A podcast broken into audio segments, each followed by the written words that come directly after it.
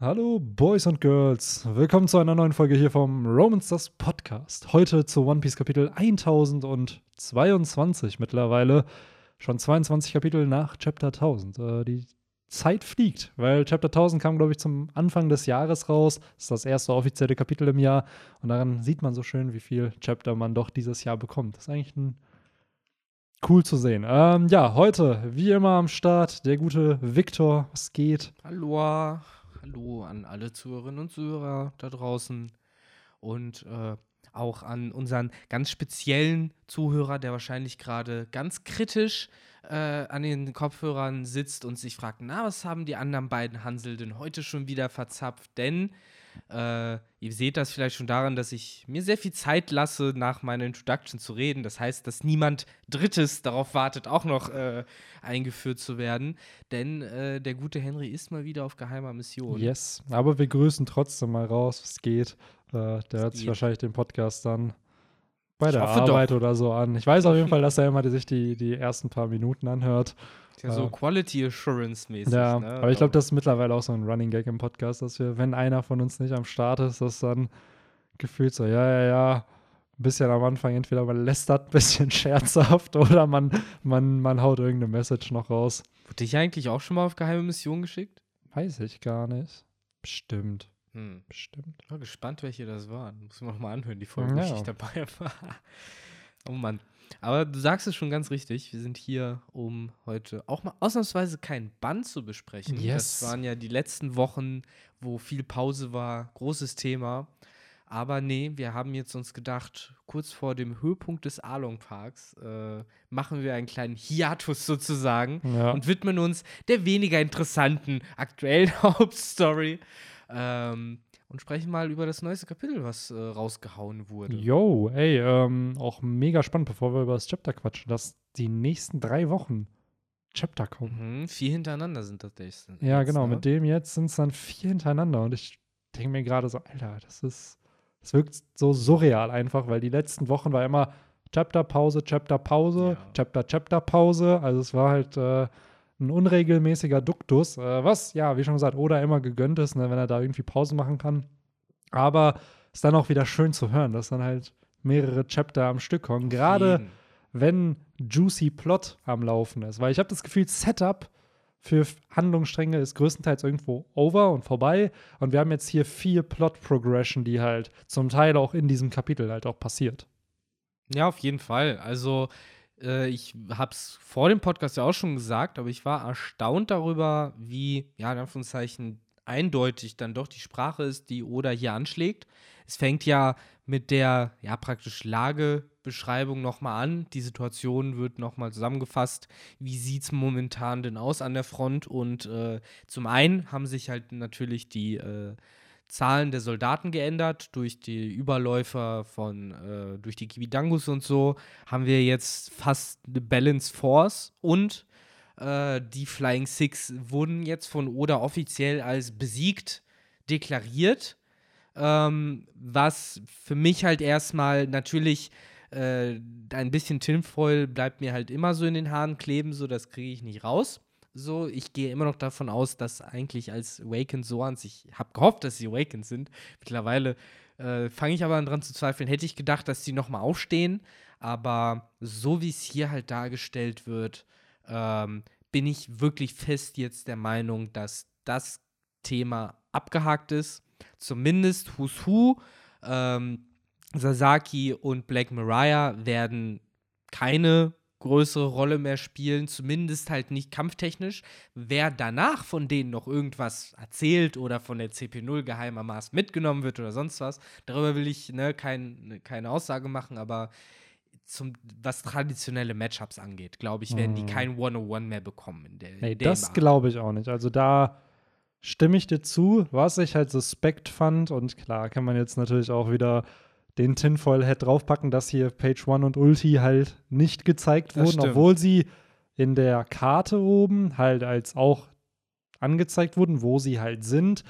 Ähm, aber bei den Besiegten wurden halt eben nur Black Maria, Who's Who und Sasaki gezeigt. Ähm, ich stimme dir zu. Also ich glaube, auch wenn ich es mir anders gewünscht hätte, sind die Kämpfe von diesen Charakteren erstmal vorbei. Ich kann mir aber nicht vorstellen, dass deren Plot dann auch schon vorbei ist. Nee, so, nee, dass nee. da hier, dass wir nichts mehr über die erfahren. Nee, das auf jeden Fall nicht. Also ich glaube auch, dass die noch eine Rolle irgendwie spielen werden, ob in dem Arc, ob in späteren Arcs. Ähm, ich finde auch, einige von denen sind gesetupt als in einem anderen Kontext muss man auch sich nicht prügeln. So, keine Ahnung, vielleicht tatsächlich sogar Ulti und Page One zum Beispiel. Ja, da wird ja auch spekuliert, dass die eine Cover-Story vielleicht kriegen oder ja, so nach dem Arc. Ich glaube zumindest, dass die Tobi Roppo äh, raus sind aus der Beast-Piratenbande. Ich glaube irgendwie, ne, wenn die nicht eh komplett zerfällt, die ganze Bande, dann werden aber zumindest halt diese, ja, fünf, eigentlich sind es ja Tobi Roppo sechs, aber X-Ray gehört ja nicht so richtig rein. Ähm, ich glaube, diese anderen fünf Kapitäne werden dann halt wieder, äh, ja, ihr eigenes Süppchen kochen auf die eine oder andere Weise. Ja. Meine Tinfoil-Theorie ist, äh, Black, äh, hier Ulti und äh, Who's Who kriegen die Cover-Story.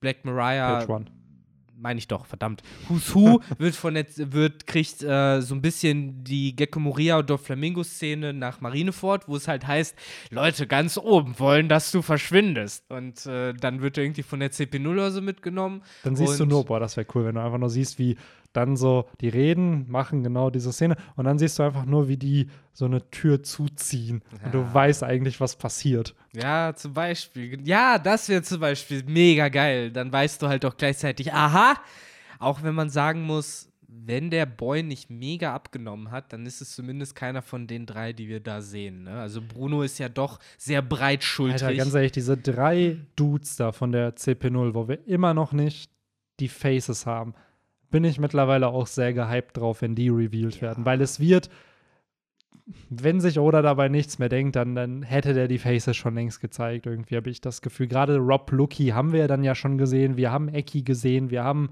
Stassi gesehen. Das heißt, es gibt manche Charakter, wo er halt kein Geheimnis drum machen möchte, naja. wer zur CP0 gehört. Aber hier wird eben ein Geheimnis drum gemacht und daher. Ja klar, bei Green Bull ja auch schon seit Ewigkeiten, ja. ne? wo man sich halt auch fragt, wieso, was ist an dem Design dann ja. so besonders? Und ich frage mich halt auch, ob die generell, weil sie sind ja den Tenryubito unterstellt, ob die CP0 halt eben eine Antagonistengruppe sein wird in diesem finalen Krieg gegen die Weltregierung, weil die können kämpfen, oder?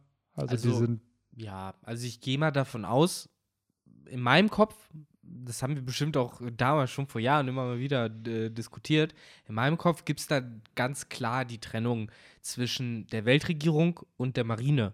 So. Ja, genau. Und äh, selbst so jemand wie, äh, keine Ahnung, Akaino hat ein, hat eben das ganze Bataillon der Marine unter sich und hätte theoretisch die Möglichkeit, ne, zu sagen dann irgendwann, ey, das ist Bullshit, ich rebelliere jetzt oder sowas. Und wahrscheinlich würden ihm halt die meisten Marinesoldaten folgen. Was die Weltregierung halt dann immer noch hat, sind CP 1 bis 9 und halt die 0 und die Pazifistas. Das sind ja, da, darum haben sie sich ja gekümmert explizit und die sieben Samurai, die es nicht mehr gibt. Ähm, insofern glaube ich, dass auf jeden Fall die CP 0 beziehungsweise halt auch 1 bis 9, das ist die Fighting Force der Weltregierung. Das sind deren Soldaten, wo es die Marine halt dann vielleicht irgendwann nicht mehr ist. Weil die Marine halt nochmal eine eigene Instanz ist, sind die Weltregierungsleute halt einfach, ja, siehst du ja auch an Rob Lucky halt irgendwo ein Stück weit auch blind loyal. So ein bisschen wie die Lapdogs, mhm. die halt alles machen, ne? Ja. So kommt es mir halt rüber. Ja, da bin ich auf jeden Fall gespannt, was da noch kommen wird, weil auch hier, dass die auf Wano jetzt sind und auf Onigashima, zeigt ja schon, ah, die Weltregierung hat da auch ihre Finger irgendwie im Spiel, auch wenn das Land ja isoliert ist und whatever, aber ich finde das ja mit der spannendste Teil an dem Ganzen. Und du siehst ja an der Art und Weise, wie du sagst, die sind zwar isoliert, trotzdem hast du jemanden wie Orochi, der halt mit denen handelt, die akzeptieren, dass Orochi auch mit denen handelt. Die haben wahrscheinlich auch ein Stück weit akzeptiert, dass eben die, der Odin-Clan abgelöst wird vom Kurosubi-Clan. Ähm, und gleichzeitig akzeptieren die, dass Kaido da ist und dass Kaido seine Fabriken da baut, dass er den großen Waffenexport dort startet, dass er dort eine Armee aus künstlichen Teufelsfrüchten erschafft. Äh, wer arbeitet halt auch für die Weltregierung? Vegapunk, der halt auch ne, sich mit künstlichen Teufelsfrüchten auskennt. Worauf ich halt hinaus will, ist, ich würde sogar so weit gehen, gerade bei Wano zu sagen, ohne tatkräftige Unterstützung der Weltregierung und der CP0 wäre das, was dort so geschieht, wahrscheinlich gar nicht möglich.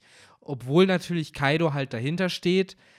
Ich glaube, da braucht es halt noch ein bisschen mehr, dass es halt irgendwie so reibungslos verläuft. Vor allen Dingen, dass Kaido auch die Abnehmer findet, äh, so einfach Dafür haben wir natürlich wieder den Underground, der halt, ne, das äh, nenne ich alles so in einem Atemzug, weil das gehört ja alles zusammen. Auch diese Broker, ne, mhm. ne, Stassi, die dort undercover arbeitet, die also wahrscheinlich halt schon mit Doflamingo Geschäfte gemacht hat als Underground Broker.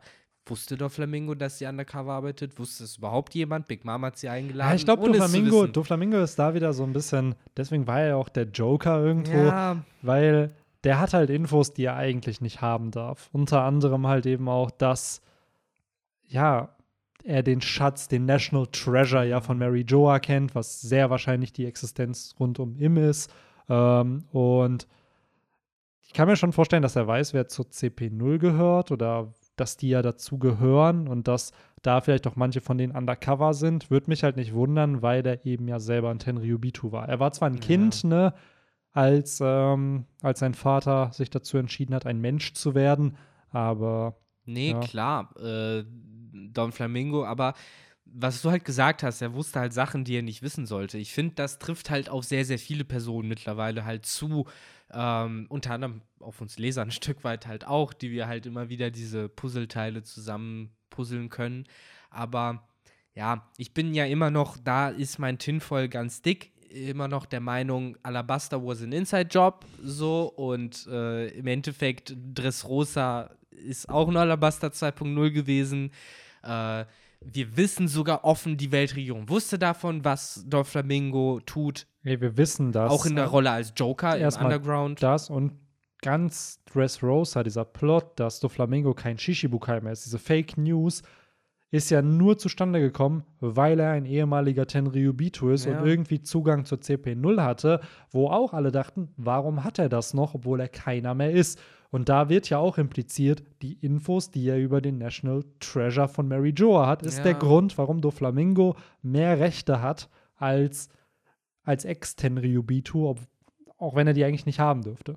Es ist halt, ja, wirklich die Frage, ne, inwiefern da halt dieser Treasure als Leverage benutzt wurde, inwiefern da. Äh, naja, er hat da, also die Aussage von Doflamingo ist ja, wenn das Geheimnis ja, rund klar. um diesen Treasure rauskommt, dann wird das die Welt ich stehe dir vollkommen zu, dass das was ganz Großes ist. Ja. Äh, ich kann mir halt nur vorstellen, äh, dass Don Flamingo halt auf vielen Ebenen halt diese Druckmittel besitzt. Safe, und vielleicht ja. ist sogar, und das ist ja immer wieder dieses Argument, äh, ne, cui bono, es vielleicht auch für die Weltregierung ja durchaus vom Vorteil war, das erstmal unter Verschluss zu halten. Äh, zumindest bis, keine Ahnung, die nächste Smile-Lieferung nach Wano rauskommt, weil das relevant ist oder bis ja. halt dieser nächste sonst was Deal durch ist. Und äh, solche ehrlich, Verstrickungen hast du auf jeden Fall in der Welt Peace. Ich finde es halt einfach nur spannend, wie Oda das Ganze halt narrativ strukturiert, weil du hast gerade bei drei der größeren Antagonisten von Ruffy immer noch jemanden gehabt, den diese pa Person auch hasst. Bei du Crocodile war es die Marine, tada, Impel Down, Marineford, wo er sich mit Ruffy verbündet. Du hast bei Gekko Moria instant diesen Wano-Bezug gehabt und entsprechend Kaido als Gegner. Ja. Ob er jetzt im Wano-Arc noch auftauchen wird, das wird sich halt zeigen. Aber bei Doflamingo hat Oda genau dasselbe getan. Ruffy war sein Feind und wer noch? Die Weltregierung, die Tenryubitu, die er hasst. So, und da denke ich mir auch wieder so, boah, hier hat Oda wieder ein Setup aufgebaut, dass selbst ein Doflamingo, ob es am Ende passiert, ist natürlich anders, muss, er müsste ja erstmal aus dem Impel Down ausbrechen, dass er ein potenzieller Verbündeter werden könnte in diesem finalen Krieg gegen die Weltregierung. Ja, was du halt komplett richtig sagst und äh, ich finde, das geht sogar noch ein Stück weiter, wenn man noch ausspricht, so hey, diese drei Leute, die du beschrieben hast, waren noch alle drei Tenryubito, äh, nicht Tenryubito, sondern Shishibukai, Shishibukai ja. ne? Die äh, haben sich auch ähnlich ja im Endeffekt wie fast jeder Terubito, den wir kennengelernt haben, mehr oder weniger unfreiwillig anscheinend da reinbegeben, ne? Doch Flamingo, der gemeinsame Sache mit seinen Feinden macht, Crocodile auch und äh, Gecko Moria, gut, Gecko Moria ist einziger, der halt eigentlich nur was gegen den Piraten hat und nicht eben gegen das Establishment in dem Sinne. Äh, weil, Aber auch da wieder, ne, wenn man bedenkt, bei Moria, wir haben ihn als so einen sehr faulen Sack kennengelernt, ne?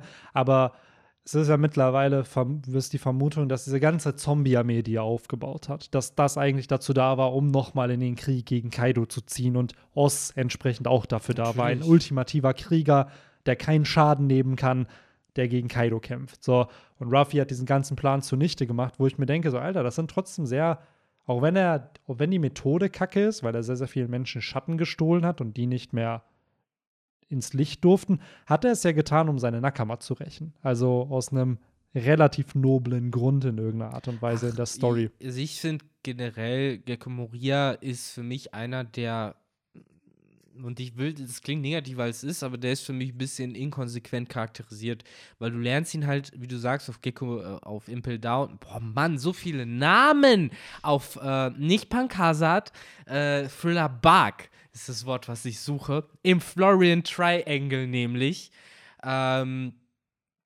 dort äh, wird er eben vorgestellt, wie du sagst, als faul und auch als ja brutal und äh, sage ich mal auch rücksichtslos, fast schon sadistisch. Ne? Der lacht halt die Leute aus, die in der Sonne verbrennen und so.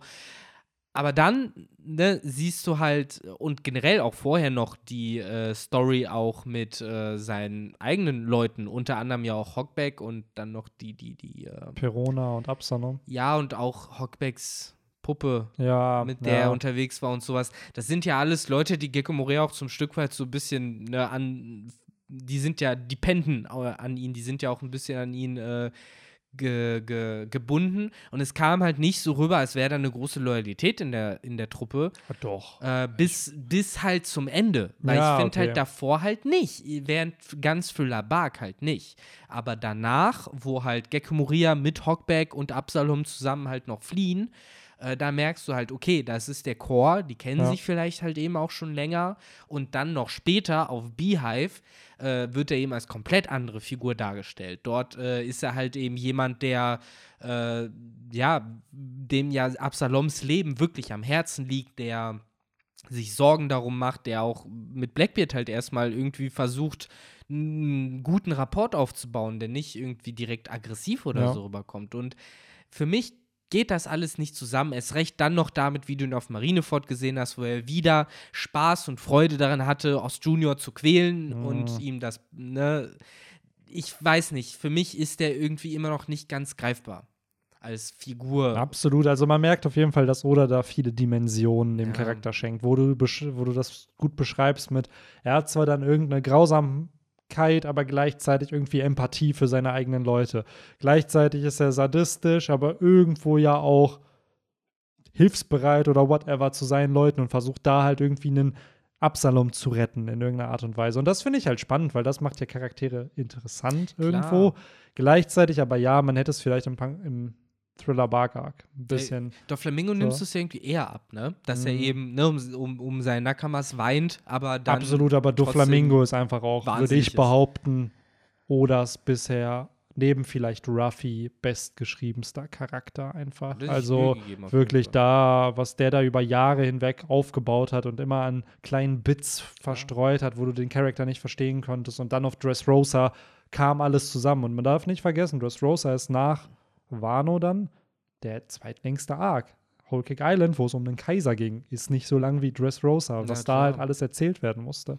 Ja, im, Daher- en im Endeffekt, klar, bei The Flamingo hat er sich sehr viel Mühe gegeben. Bei äh, Crocodile hat er halt einfach äh, die Ehrenmann-Karte gespielt, sozusagen. Mhm. Dieses, ja, er ist halt Verbrecher und Mafiosi, aber irgendwie, ne, die Cover-Story, wo er den, den, den Regenschirm über den Hund hält und Ja, sowas. bei- so, das fasst ja irgendwie Crocodile gut zusammen, dann nimmst du es ihm schnell ab. Ja, bei Crocodile ist viel, und das finde ich, hat Oda auch sehr subtil charakterisiert. Ist halt klar, er ist halt ein Mafiosi, er macht halt seinen Shit, er hat seine Leute, ist auch grausam und Ja, tötet auch. eben. Was er aber hat, ist halt eben Code.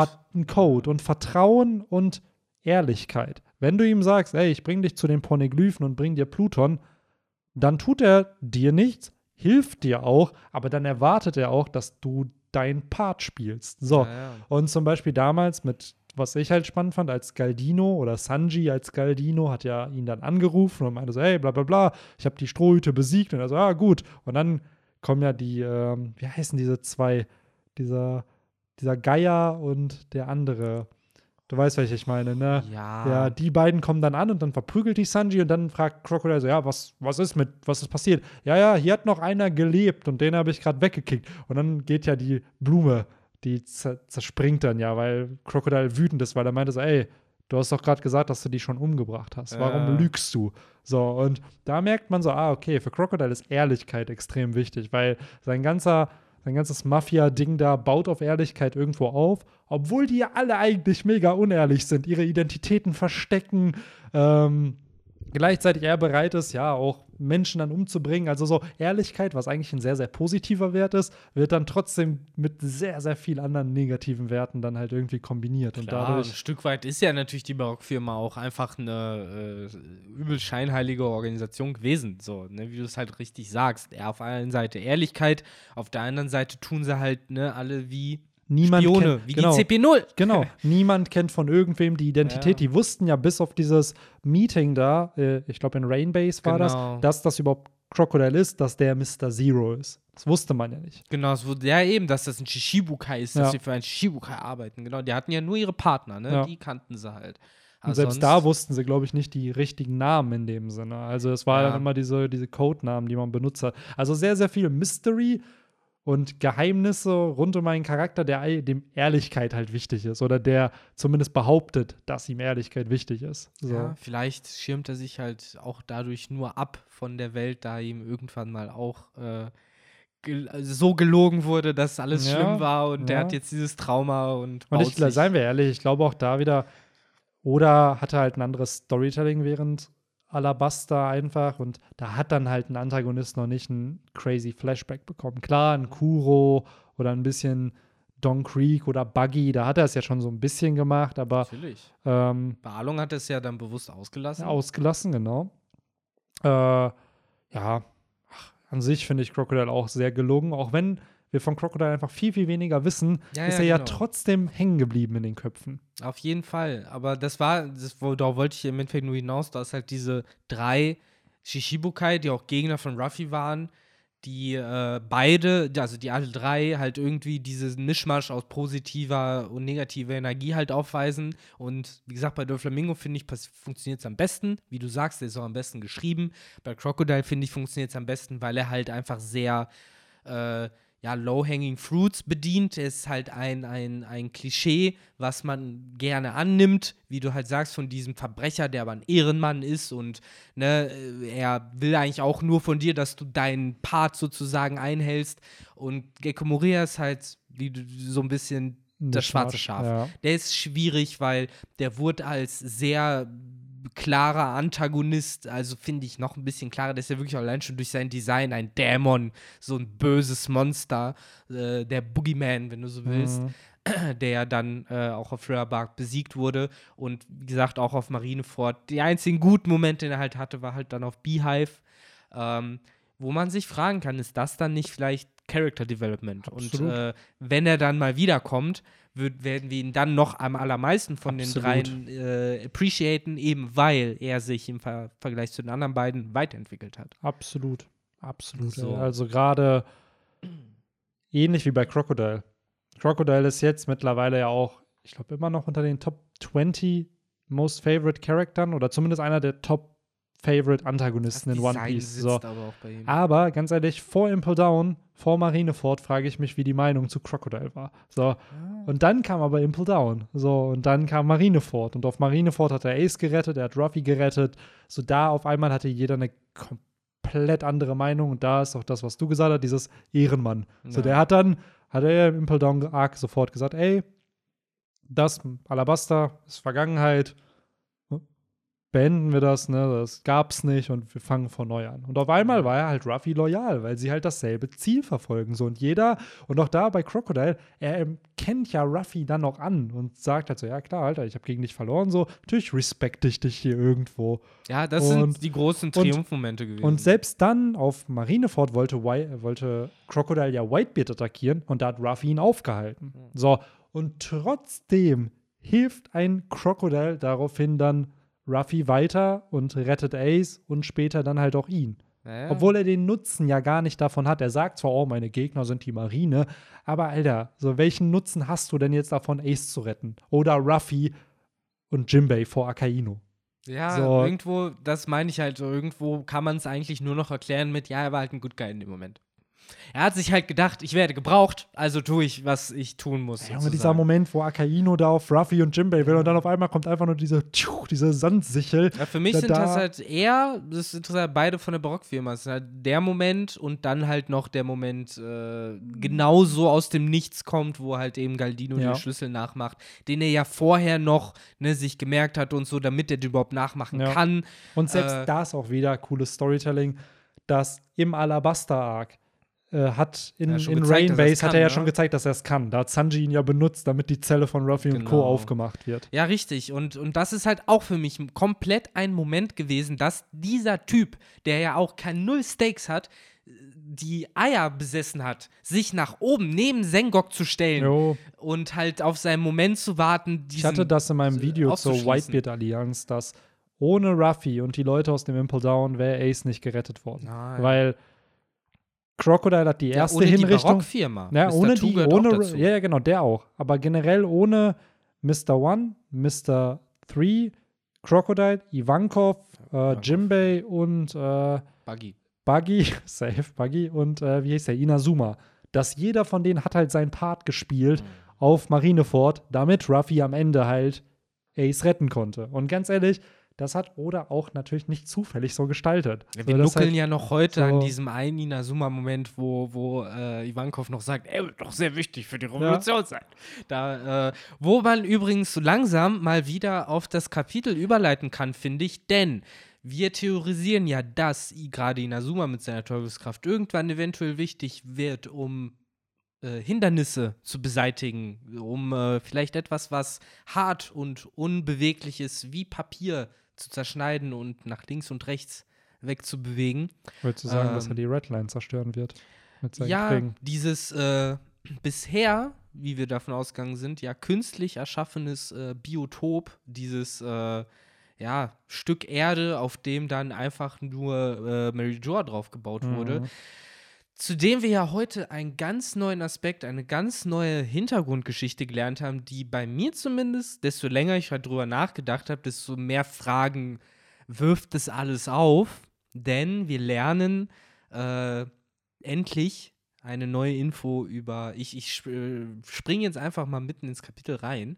Äh, wir lernen ja einen neuen Fakt über äh, King, was wir schon lange vorhergesehen und erwartet haben, seit Big Mom gesagt hat: Oh, äh, dass er eben einer besonderen Rasse angehört, die zum einen, das finde ich schon funky genug, Feuer erschafft. Das ist ein Feuerbändiger. Feuerbändiger. Äh, fliegen können, also die Flügel halt auch wirklich von Natur aus haben und äh, anscheinend schon immer auf der Red Line gelebt haben. Und ja, da fängt im Endeffekt mein Kopf dann direkt an zu rattern. Wie lange leben die da schon? Gab es Mary Joa vorher schon? Wenn die da schon zu Ancient Kingdom Zeiten gelebt haben, heißt es, die Redline gab es auch schon zu Ancient Kingdom Zeiten. Haben sie vielleicht nur auf einem bestimmten Stück der Redline gelebt, was mm. dann irgendwann von äh, Oz äh, einfach dahin gezogen wurde oder sowas. Und dann haben eben die Tenrubito sie ausgelöscht, weil die ja dann auf einmal auf deren Insel waren. Oder solche Faxen. Ähm, Fragen über Fragen. Absolut. Kom kombiniert das damit, dass du sagst, haha, wir haben die Vogelmenschen, die mit Feuer äh, um sich schmeißen, oben auf der Redline. Und wir haben die Fischmenschen, die mit Wasser um sich schmeißen, ganz unten auf der Redline. Und Plus, dann hast du noch die Minks mit ja. Elektro. Die Minks mit Strom. Ja. Erzähl mir halt nicht, dass das nicht alles auch irgendwie ein Theme verfolgt. Also hm. spätestens nachdem gesagt wurde, und da muss ich äh, auch noch mal kurz einschieben, die Übersetzung ist nicht klar, ob es heißt, sie kontrollieren Feuer, ob es heißt, sie beschwören Feuer hm. oder schaffen Feuer. Das ist einfach nicht klar. Das Einzige, was ich aus Diskussionen gelesen habe, ist, das Verb kann wohl äh, beschwören bedeuten, aber wir sollten auf jeden Fall, ne, auch hier wieder als Disclaimer, der Podcast erscheint meistens ein, zwei Tage vor der offiziellen Übersetzung leider. Ja, also wir lesen wir lesen natürlich die offizielle Übersetzung. Das, darauf warten. Ja, hö, hö. Trotzdem müssen wir hier natürlich auf, auf den Tankobon-Release müssen wir warten. Ja. Sa sagen wir es, wie es ist. Denn ja. erst äh, im, im, im äh, Manga-Band dann haben wir sozusagen die komplette letzte Clarity. Übersetzung. Aber, Aber an sich, ob spannend es beschwören, erschaffen, whatever. Für mich ist das ein großer Unterschied. Naja, das eine ist halt im Endeffekt, da können ja Ace und Sabo einpacken, weil da braucht die niemand. Dann haben wir ja, King, ja. der gleichzeitig auch noch Feuerlogier ist. Das ist ja genau dieser Punkt, ne, dass das ihn so besonders macht. Ich finde ja, halt, seine ganze Rasse. Seine ganze Rasse, ihn. aber die Rasse, so wie ich das verstanden habe, ist ja ausgestorben. Fast ausgestorben. Genau, so. Da ist also die Frage, wann ist das passiert? Ja. So, wann ja. ist oder wie ist King gerettet worden? Ähm, wie dadurch, alt dass ist sie, King wie, wie alt ist King? Die leben auf der Red Line. Ich würde behaupten, die existieren da nicht mehr. So, weil da entsprechend das einzige Land, was wir ja kennen, ist halt Mary Joa dort. Es kann natürlich noch andere Zivilisationen geben und ich bin ehrlich, mich würde es nicht wundern, weil die Red Line halt eine gewaltige Masse ist. Und Mary Joa ist halt klein, verhältnismäßig zu, wie groß die Red Line ja eigentlich ist. Ja, was wir halt so. halt noch nicht wissen, ist, wie genau die Red Line kontrolliert wird. Wir haben ja die Geschichte von Fischer Tiger, der da hochgeklettert ist. Ne? Ja, Ehrenmann. Mega. Aber ich weiß nicht, es fällt mir halt auf der einen Seite fällt mir schwer, mir vorzustellen, dass da null Patrouillen sind und dass niemand, äh, ne, dass es praktisch äh, Teile von der Redline gibt, die nicht beobachtet sind.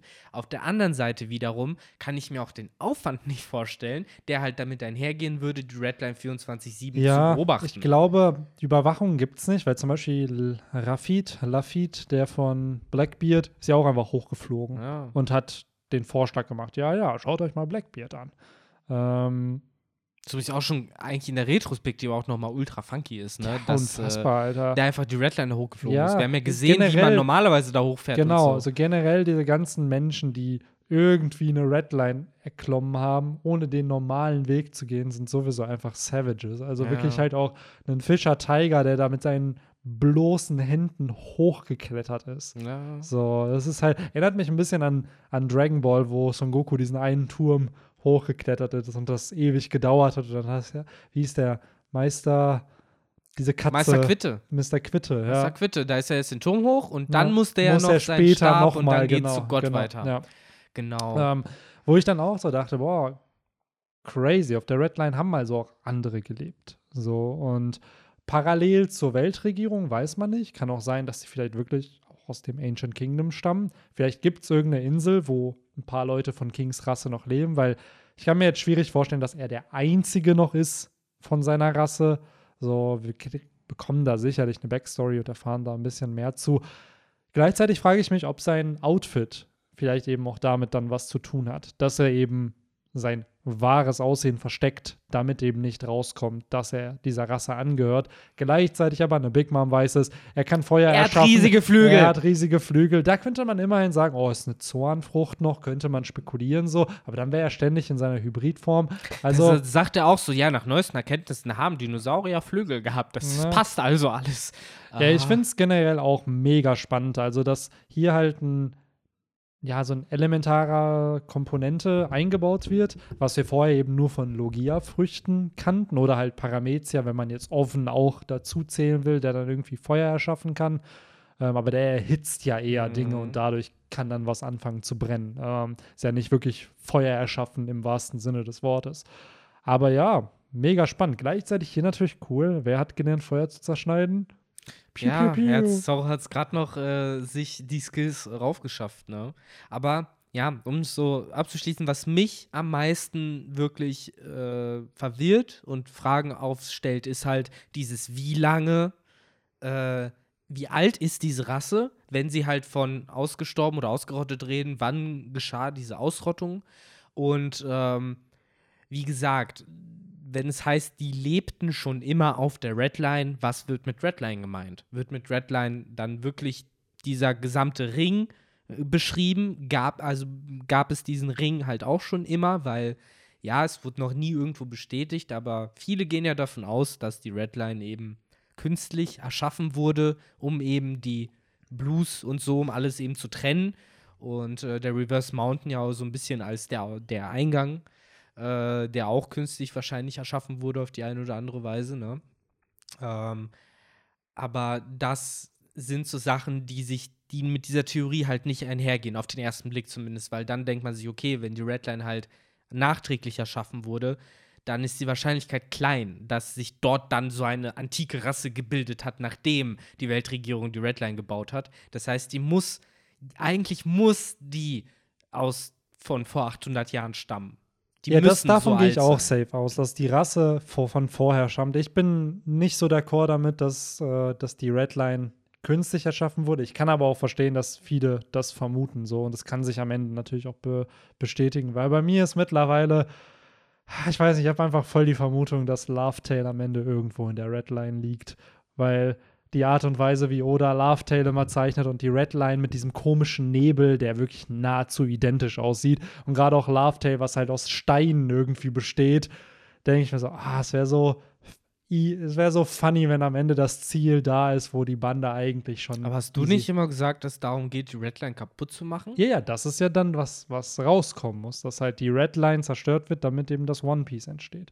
Und damit halt Pluton benutzt wird, um es vielleicht am Reverse Mountain zu zerstören und Ruffy Mary Joa zerstören muss. Und also meine Vorstellung ist mittlerweile wirklich, Ruffy muss am Ende das One Piece erschaffen. Und das One Piece ist halt ein großer Ozean und die Zerstörung der Red Line an zwei Stellen ist halt die Erschaffung. Ja, ich bin einfach immer davon ausgegangen, alles war cool im Ancient Kingdom. Mhm. So, ich kann, ich äh, kann das Prince von Bel Air Intro nicht, mhm. aber das geht mir gerade durch den Kopf. Ähm, und äh, in meinem Kopf gab es das One Piece zu der Zeit. Also das war das One Piece, mhm. existiert halt zu ja, der Zeit. Ja, wobei, aber das macht ja keinen Sinn, weil. Alle Rassen die, Freunde. Ja, aber das macht ja, weil warum sollte es dann den Konflikt geben? So, ich hatte ja, ja da kam ja die Weltregierung. ja, ja, aber warum Kacke kamen gemacht. die? Die haben ja alle gelebt, die haben ja eh auch schon gelebt in der Zeit, diese ganzen Familien. Die haben ja, es muss ja ein Grund gewesen, also einen Grund gegeben haben, warum die auf einmal alle gesagt haben, Natürlich. ey, wir verbünden uns und zerstören dieses antike Königreich. Meine Vermutung ist, am Ende, wie schon gesagt, kann auch falsch sein, ähm, dass die eben das One Piece erschaffen wollten. Die wollten halt die Red Line zerstören und halt entsprechend den All Blue erschaffen und sozusagen, ja. und das wollten die anderen aber nicht. Das so, klingt, das, das mag ich den Gedanken. Ich glaube, das Hauptargument dafür, dass die Redline nachträglich erschaffen wurde, ist ja immer, und ich weiß auf jeden Fall, du hast das auch mal in den Mund genommen, äh, dieses guck dir die Grand Line an, guck mm. dir die Wetterbedingungen auf der neuen Welt mm. an. Mhm. Das so ein Fuck-up kriegst du dadurch hin, dass du halt einen riesigen Steinring einmal quer mm. über den mhm. Äquator zum Beispiel baust äh, oder generell irgendwie fuscht. Und ne, das ist ja, finde ich, schon ein Stück eindeutig, also nicht eindeutig, aber wird ja schon angelegt, dass es Teile der Grand Line und gerade der neuen Welt Naturphänomene aufweisen, mhm. die ja fast schon an so ein bisschen reinfuschen erinnern. Mhm. Und ja, auf der anderen Seite kann das alles auch dadurch passiert sein, dass irgendwelche Logia-Nutzer Faxen gemacht haben, ja, weil wir haben Pankasat gesehen. Was auf Pankasat möglich ist, ist eben auch auf der Donnerinsel möglich, äh, wo dann irgendwie ähnliches Vorgänger ja. gewesen ist und das ist überall möglich. Absolut. Natürlich. Da sind ja, es wird ja immer gesagt, Logia-Nutzer sind halt Naturgewalten in irgendeiner Art und Weise, sodass sie halt ein Klima ja, ja anscheinend auch verändern können. Aber. Es fällt mir halt irgendwie schwer, zu, zumindest schwer daran zu glauben, dass in der Zeit, wo alles cool war, also wo mhm. alles Friede, Freude, Eierkuchen war, dass es da auch schon diese seltsamen Wetterbedingungen gab. So, ich kann mir vorstellen, dass es da generell einfacher war, von A nach B zu kommen, weil im Moment ist es ja schweineschwer, von mhm. A nach B zu kommen. Aber dann ist die Frage, warum sollte die Weltregierung das tun? Also welchen Grund hätten sie, die Redline zu erschaffen, damit es schwieriger ist, von A nach B zu kommen. Der, der Hauptgrund halt wäre halt Kontrolle und Kompatibilisierung. Ne? Ich meine, äh, du siehst ja, dass zum Beispiel Leute, die in den Blues leben, die haben ja keine Ahnung davon, dass es überhaupt Holzfrüchte gibt. Die leben ihr kleines, friedliches Leben, ne? zahlen ihre Steuern, haben keine Ahnung von ihm und sonst wem. Äh, während halt zum Beispiel, ja, auf der Grand Line geht halt die Kacke dann eher ab. Kann sich halt fragen, wieso. Aber ich glaube, das ist so ein bisschen der, der Gedanke dahinter, ne? dass du halt. Äh, es leichter machst. Das ist ja immer dieses Prinzip von Teilen und Herrschen gewesen, mhm. dass halt, wenn Königreich zu groß wird, musst du es aufteilen auf 21 Königreich vielleicht. Mhm. Oder 23, Ja, wie viele es ja. auch immer waren. An sich, wie schon gesagt, ich bin ich, auch d'accord damit, wenn sie am Ende künstlich erschaffen wurde. Nur es geht so ein bisschen bei mir einher mit diesem, ah, ah dann kann die, dann kann Laughtail nicht in der Redline liegen. So, Könnte es ja theoretisch trotzdem, weil wir können immer davon ausgehen, dass wir sagen, äh, das, was sich auf Love Tale befindet, wurde nachträglich, also nicht sozusagen während die- sie ja, ja, am Verlieren aber waren genau, dort versteckt, sondern nachdem die- sie schon verloren haben. Genau, aber dann ist halt die Frage, wenn sie schon verloren haben, dann sind die meisten entweder in Gefangenschaft oder tot. Und dann ist halt die Frage, wer hat. Der, der den Inherited Will bis zuletzt weitergibt. Ja, ja, das ist halt die Also- Frage, weil an sich, irgendwie, also ein bestes Beispiel, schaut euch einfach wirklich Chapter, ich glaube, es war 96 oder Chapter 100, nee, Chapter 100 und 105 und Chapter Spoiler. 498, 497 und dann halt 822, 823. Und das sind halt die Chapter, wo die Redline gezeigt wird und die Chapter, wo über Lovetail geredet wird. Einmal von Krokus und einmal von Inuarashi über Lovetail und Redline, die Strohbande kommt da halt an. Und wirklich diese Nebelfront, Mhm. die da auftaucht. Alter, das ist die exakt selbe Nebelfront, die Oda da gezeichnet hat, auch bei Lovetail. Absolut. Und auch beides auf diese Steinposenmäßige und gleichzeitig, es wird ja immer gesagt, ja, ja, Oda weiß seit Anfang an, was das One Piece ist, wo das ist und bla, das hat sich nicht verändert. Die Redline, die Blues, dieses ganze Konstrukt, wie das aufgebaut ist, das ist ja schon so early on etabliert worden, mit Gimon damals noch. Der hat das damals erwähnt. Ja, ja, da gibt es dann die Blues und die Redline, bla, und dann trifft man die Redline. Und da merkt man schon so, ah, okay, das heißt, da hat Oda schon sehr, sehr early on wahrscheinlich wichtige Infos reingepackt, die am Ende dann halt zu einem schönen Payoff führen werden. Und ich fände es einfach cool, wenn it was in plain sight und trotzdem kann nicht jeder dahin, weil die Redline so gewaltig ist und du müsstest halt erstmal wissen, wo, wo sich da überhaupt irgendwas Ja, versteckt. also wie gesagt, ich bin immer noch ganz fest der Meinung, dass sich das nicht ausschließt gegenseitig und dass Ja. es sowohl so sein kann, wie du sagst, nämlich dass äh, äh, Lovetail sich auf der Redline, in der Redline, in der Nähe der Redline oder Reverse Mountain oder wie auch immer befindet, weil, wie du richtig sagst, wenn das der gleiche Dampf ist, bin ich sold. So, das, ja, für mich ist das Oder-Sprache von, darauf müsst ihr jetzt achten. Genau, ich denke, mir, Das das, ist einfach nur, zusammen. es ist halt ein Manga, es ist halt Visual Storytelling. Genau. Gerade als die Redline gezeigt wurde, das erste Mal, Ja. hast du wirklich fünf Kapitel später Krokos, der über Lovetail redet. Und es ist halt sehr ähnlich, wie das halt Natürlich. konzipiert wird. Deswegen, Und- da bin ich komplett auf deiner Seite. Und das Witzige Ähm. ist, Krokos redet ja über. Auch da wieder sehr spannend, weil da wusste man das natürlich noch nicht. Krokos war ja auf Lovetail. Der war ja mit der Roger-Piraten. Der einfach und der redet ja über seine Erinnerungen. Und das ist ja schön, weil das hinterfragt man ja nicht. So, warum weiß der, wie denn Lovetail aussieht? ist So halt- außer. Weil er da Ja, gerade ja. drauf sitzt, der da einfach da geblieben. So, Äh, aber ich finde generell, wie gesagt, das schließt sich nicht aus. Ich finde die Idee, dass sich Lovetail auf der Redline befindet, unter der Redline, in der Redline, gut. Ähm, in meinem Kopf kann das One Piece oder ne, was auch immer sich dort befindet, kann dort auch deponiert worden sein, sage ich mal, weiß ich nicht, ein Jahr nach dem großen bösen Mhm. Krieg, wo im dachte, er hätte gewonnen, zum Beispiel. es ist ja auch da wieder, ne? Es sind ja, ich glaube, 100 Jahre wurden ja. Genau, erased. Das Erased. war der Krieg wahrscheinlich. Ja, genau. Wo ich mir auch wieder denke, so, Alter, das ist. Da spielt dann wahrscheinlich wirklich ein Jahr weniger oder mehr keine Rolle in irgendeiner Art und Weise. Richtig. So, Das ja. ist es halt. Und äh, gleichzeitig wäre es der perfekte, die perfekte Erklärung für mich, warum äh, Gold Roger gelacht hat. Weil er ist losgeschippert, irgendwo im East Blue. So, ist einmal komplett um die Welt geschippert von der, weil das hat, das hat mir immer Probleme auch bereitet, mir das vorzustellen. Äh, eine, die Kugel ist im Endeffekt, hat die nur einen Ring drum. Das ist die Redline. Der zweite Ring, der da immer angezeigt wird, der die Blues trennt, das ist der Calm Belt. Da ist kein, keine Erde. Da ist kein Stein, das ist einfach nur der Calm Belt. Deswegen kommst du da auch nicht durch. Ähm, weil kein Wind und böse Monster. Genau.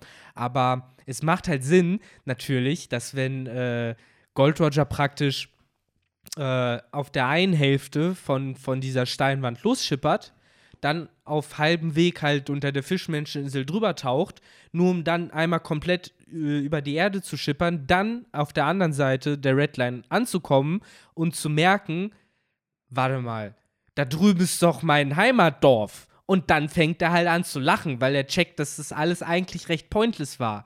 Äh, und ja, seine ganze Reise. Er hat ja, ja am Ende, außer dieses goldene Piratenzeitalter auslösen, war es ja dann am Ende so, ne? Und er ja ist halt einfach da angekommen, wo er auf, angefangen hat, blöd gesagt so. Vielleicht ist er auch, auch die Redline hochgeklettert auf der Seite, wollte halt wirklich wissen, was ist jetzt am Ende der Welt? So und sieht nur, okay, die Welt geht einfach von vorne los. So, ey, guck mal, da ist Kokoyasu Village oder keine Ahnung was. Ja, es wird halt mega spannend, wenn irgendwann dieser Moment kommt, vielleicht in den nächsten fünf, sechs Jahren, ja. dass man erfährt, ja, okay, jetzt haben wir alle Road Poneglyphe, wo ist denn Lovetail? Wie kommt man dahin? Weil ich würde es mir einfach schon wünschen, wenn es was mit dem zu tun hat, was man jetzt schon weiß. Natürlich. Also die Infos, dass da oder seine Hinweise platziert hat, die man auf den ersten Blick nicht erkennt und dass dann am Ende rauskommt, ah, man hätte es eigentlich wissen können. Aber es sind so. ja wirklich viele Hinweise, die in verschiedene Richtungen auch zeigen. Zum ja. Beispiel auch das, mit dem die Redline künstlich erschaffen wurde, kommt ja nicht aus dem Nichts. Das kommt ja auch von der Erzählung von den Kontinentenziehern, mhm. die halt ne, damals alles in Ordnung gebracht haben ja. durch diese weirden Wetterverhältnisse äh, und so. Das hat ja schon alles auch ne, durchaus von Oda was angelegtes. Absolut. Aber wie du sagst, es kann halt eben auch in eine andere Richtung gehen. Auch das ist da angelegt. Und ähm, am Ende des Tages ist, wie gesagt, die Info, die wir heute bekommen haben, so klein sie halt auch sein ja. mag. Äh, Marco, der irgendwie gerne so beim Fighten noch geile, juicy Infos droppt. Ähm, so, so spannend, finde ich, wird das nochmal für die Diskussion. King ist für mich instant halt noch cooler und spannender geworden, als er eh schon ist. Und äh, ich muss generell sagen, mit der Richtung, die dieses Kapitel ja dann äh, eingeschlagen hat, äh, damit, äh, können wir zumindest eigentlich drauf gespannt sein, dass es in einem ähnlichen Ton ja weitergeht. Mm, ja. Denn ähm, eine der Sachen, die ich am meisten mit äh, gefeiert habe, ist, es war ein bisschen wie so eine Digimon-Entwicklung, kam das rüber. Wie dann irgendwie dieses äh, Bündel aus äh, Bandagen so auf einmal aufgegangen ist. Und ich habe wirklich im Kopf, wie, wie er sich dreht, diese Bandagen so, so immer weiter äh, rauswirbeln so und er dann da rausschlüpft ja, aus dem ja. äh, Kokon und dann hast du Zorro da. Ey, das war echt ein mega cooler Moment. Äh, es hat mir auch sehr, sehr gefallen. Ich würde aber gerne noch kurz was zu, zu King sagen ja, und auch generell mhm. zu dieser Redline-Thematik. Ich finde es halt sehr spannend, dass Oda hier endlich diese Redline ja auch mehr thematisiert. Ah, okay, wir bekommen mehr Background-Infos zu diesem, zu dieser Landmasse einfach. Und ich finde das halt cool, weil wir können ja davon ausgehen, dass irgendwann ein großer Plot eben auch da stattfinden wird, wenn es dann nach Mary Joa irgendwann geht, zu diesem finalen Krieg. Vielleicht sogar zum letzten Arc dann am Ende von One Piece halt. Und äh, dass hier zumindest so ein bisschen an Infos reingesprinkelt werden. Und ich hoffe einfach, dass Zorro im Kampf mit King mehr über ihn noch erfährt und mehr auch vielleicht über diese Rasse, über diese Hintergrundinformation, weil das wäre dann auch wieder spannend für Zorro, wenn er dann nach Mary Joa irgendwann kommt in diesem finalen Krieg und er realisiert, ah, okay, das hat die Weltregierung getan. Mhm, so, absolut. weil bisher haben sie klar Robin, den Plot, aber so viel juckt ja Zorro die Politik des Universums halt nicht. Wenn ja. er aber dann durch King erfährt, ah krass, der ist so geworden, weil im Endeffekt seine ganze Rasse ausgelöscht wurde, Absolut. Dann hast du einen Zorro, der ja sehr, sehr empathisch eigentlich ist und sehr sich in andere hineinversetzen kann und realisiert, ah, okay, wie geht's Leuten, zum Beispiel sein erster Akt im Endeffekt äh, auf, äh, wie hieß die Insel, Shellstown, wo er ja im Endeffekt die sich gefangen nehmen ließ, da um, was war's? Wegen dem Wolf da, den er umgebracht ah, hat, um ja, die Leute genau, zu schützen den und Wolf so. getötet so. und äh, dann sollte der da jetzt 30 Tage Ja, und das hat er halt auch gemacht, um die Leute da einfach zu schützen. Genau. So. Das hat er ja für ihn keinen Nutzen. Weil, die, weil der Wolf ja alle gebissen hat. Ja, genau. Das war ja der Film daran. Ja, richtig, wie und du sagst. Der, der, ist ja von Natur aus, wie du sagst, halt äh, hilfsbereit und ein guter Mensch. Und ich finde auch, da, dadurch, dass er dann vielleicht diese Connection zu King bekommt äh, durch den Kampf, hat er eben auch so ein bisschen dieses Gefühl dafür, wofür sie es machen. Weil, wie du sagst, Robin hat das, Frankie hat das, äh, Ruffy sowieso, äh, sogar Sanji, äh, der ja ne, viel miterlebt hat und ja. auch, sage ich mal, ne, den Unterschied zwischen eben Royalty und äh, also eben zwischen adligen und armen ja. Leuten kennt. Äh, Chopper, der eher als Arzt allen helfen will. Und Jimbei, der ist durch die Shishibukai und sowas. Und auch als Fischmensch eh, dass ja. die, die Welt ändern will und äh, Brooke, der eh eigentlich weiß, wohin die Reise geht, weil er vor 100 Jahren schon da war und jetzt eigentlich äh, nur noch als Watcher so ein bisschen dabei ist und das zu Ende erleben will. Äh, ja, Zorro ist da so eine der wenigen Figuren in der Strohbande, die halt noch nicht politisch genug aufgeladen sind, um äh, so richtig dem Kurs äh, zu verfallen. Deswegen finde ich da auch spannend, äh, wohin das geht. Kurz noch als allerletzten Punkt zur Redline-Thematik, um das so als sinnvoll Ende. Ich weiß gar nicht, wohin das führen soll. Ich weiß nicht, ob es überhaupt connected ist, aber was mir dann noch einfällt. Die Redline ist Ruffys Mutter. Nicht ganz. Also, vielleicht hat sie Kinder, darauf wollte ich nicht hinaus. Ähm, es gibt auch eine Green Line, eine Blue Line. Ja, jetzt kommen wir dem Thema schon näher, Benny. Also, du wirst, du lachst, aber ähm, was mir halt auch in der Diskussion einfällt, uh, ist äh, Tequila Wolf und die riesige Brücke, die kein Ende hat, die einfach gebaut wird, quer durchs Meer von der einen, ein Ende bis es vielleicht ans andere Ende der Brücke ja. wieder anschließt. Auch da sehr spannend, dass in Odens Flashback diese Brücke auch noch mal auch auftaucht. noch gezeigt ja. wird und vorher nämlich gerade von Revolutionären thematisiert wird, äh, ne, die ja auch noch mal ne, für mich eh immer da, wo Revolutionäre sind, da hast du die wichtigen Plotpoints, die am Ende noch mal relevant sind. Und wer sagt, dass eben diese Brücke am Ende des Tages nicht auch einfach nur irgendein blödes Projekt von einem Typen ist, der sich denkt, ich baue jetzt meine zweite Redline oder was auch immer. Ne, äh, keine Ahnung. Wie gesagt, ich will es gar nicht zu weit vertiefen, aber ich, ich glaube halt wirklich, die Kieler Wolf wird safe nochmal thematisiert, weil Oda zum einen Robin dahin geschickt hat und zum anderen halt auch, weil in diesem Flashback von ja. Oden das auftaucht und diese Sinnlosigkeit des Bauens ja thematisiert wird. Es wirkt halt wie eine Strafe, die diesen Menschen gegeben wird. Ja, die werden damit, beschäftigt gehalten. Genau, damit ne? sie einfach was zu tun haben. Ja. So aber der Sinn und Zweck. Und ich glaube wirklich in dem Flashback, vielleicht dann wirklich von dem antiken Königreich in diesen 100 Jahren, werden wir auch den Anfang von dieser Brücke auch erfahren und warum die gebaut wird und wofür sie dann metaphorisch dann auch am Ende stehen soll. Weil aktuell wirkt es auf mich wie Sinnlosigkeit und du bestrafst Leute, damit sie irgendwas tun, aber diese Aufgabe hat einfach keinen Sinn und Zweck. Ja, Im Endeffekt halt, wie du gesehen hast in Tequila Wolf, das war ja so die Moral, damit sie halt nicht rebellieren. Weil, ne, dann kamen ja die äh, Revolutionäre und haben das da alles. Äh, ich bin mir übrigens gar nicht sicher, haben sie nur den einen Teil von Tequila Wolf äh, oh, befreit oder die ganze fucking Brücke? Brücke wäre krass, oder? Ich weiß gar nicht, wie lang ist die? Ja, der Saudi wird da nicht eh nur an einer Stelle gebaut. Ich habe keine Ahnung, wie das funktioniert, ehrlich zu sein. Das ist auch sehr lange her. Aber äh, ich finde, da sind Parallelen. Da sind Parallelen zwischen der Red Line und eben dieser Brücke im Sinne von, dass da zumindest beides irgendwie Instrumente der Unterdrückung sind. Ob eben künstlich oder natürlich, kann man eben diskutieren. Ähm, aber ja, das so zu der Redline, zu King's Origins. Wie gesagt, ich finde es mega spannend. 700 Jahre wird die schon gebaut. Ach, guck. Ja. Aha, dann wurde sie also erst nach dem Void ja. Century überhaupt erst angefangen. Ja. Vermutlich die upon, ersten Leute, die angefangen Upon demand of the world nobles, ja. Ja, siehst du, sogar die äh, Tenrobito haben es äh, verordnet. Erzähl mir nichts. Das ist eine zweite Redline, die die parallel angefangen haben zu bauen. Einfach nur, damit es leichter wird. Ich meine, es wird ja Sinn machen, wenn sie sowas sagen würden wie, okay, wir bauen jetzt eine Brücke von einem Teil der Redline über den Calm Belt zur anderen Seite der Redline, damit du zum Beispiel über den Calm Belt mal kommst, aber ja, irgendeinen Grund wird das safe haben. So, naja, wahrscheinlich halt ein philosophischer, äh, wir unterdrücken die Menschen Grund. Ja. Wenn du es auch noch so sagst, dann 100 Pro ist die Brücke eben als Straflager für Leute ja. entstanden. Da ist halt die Frage, die man nicht nach Impel Down schicken konnte, wollte, ne, wo ist da halt so ein bisschen der Unterschied, ne? Sind das alles D-Träger, die da arbeiten? Sind das mhm. alles die Menschen, die Nachfahren von den letzten aus dem antiken Königreich? Ja, das wäre sogar wirklich meine Erklärung. So, wenn es wirklich zu der Zeit angefangen wurde, dass man eben die Leute dahin geschickt hat, damit sie nicht rebellieren, damit der Wille gebrochen wird, weil Generation um Generation um Generation dort eben gearbeitet wird, da kennst du nichts anderes mehr. Ja. Ähm, Aber ja, auch hier wunderbar sind wir abgeschwiffen. Aber ich wusste, dass das passiert. Ich habe mich auch darauf gefreut, weil für mich war es halt eins der Big, Big Themes in dem Kapitel. Ja, zumindest. absolut, absolut.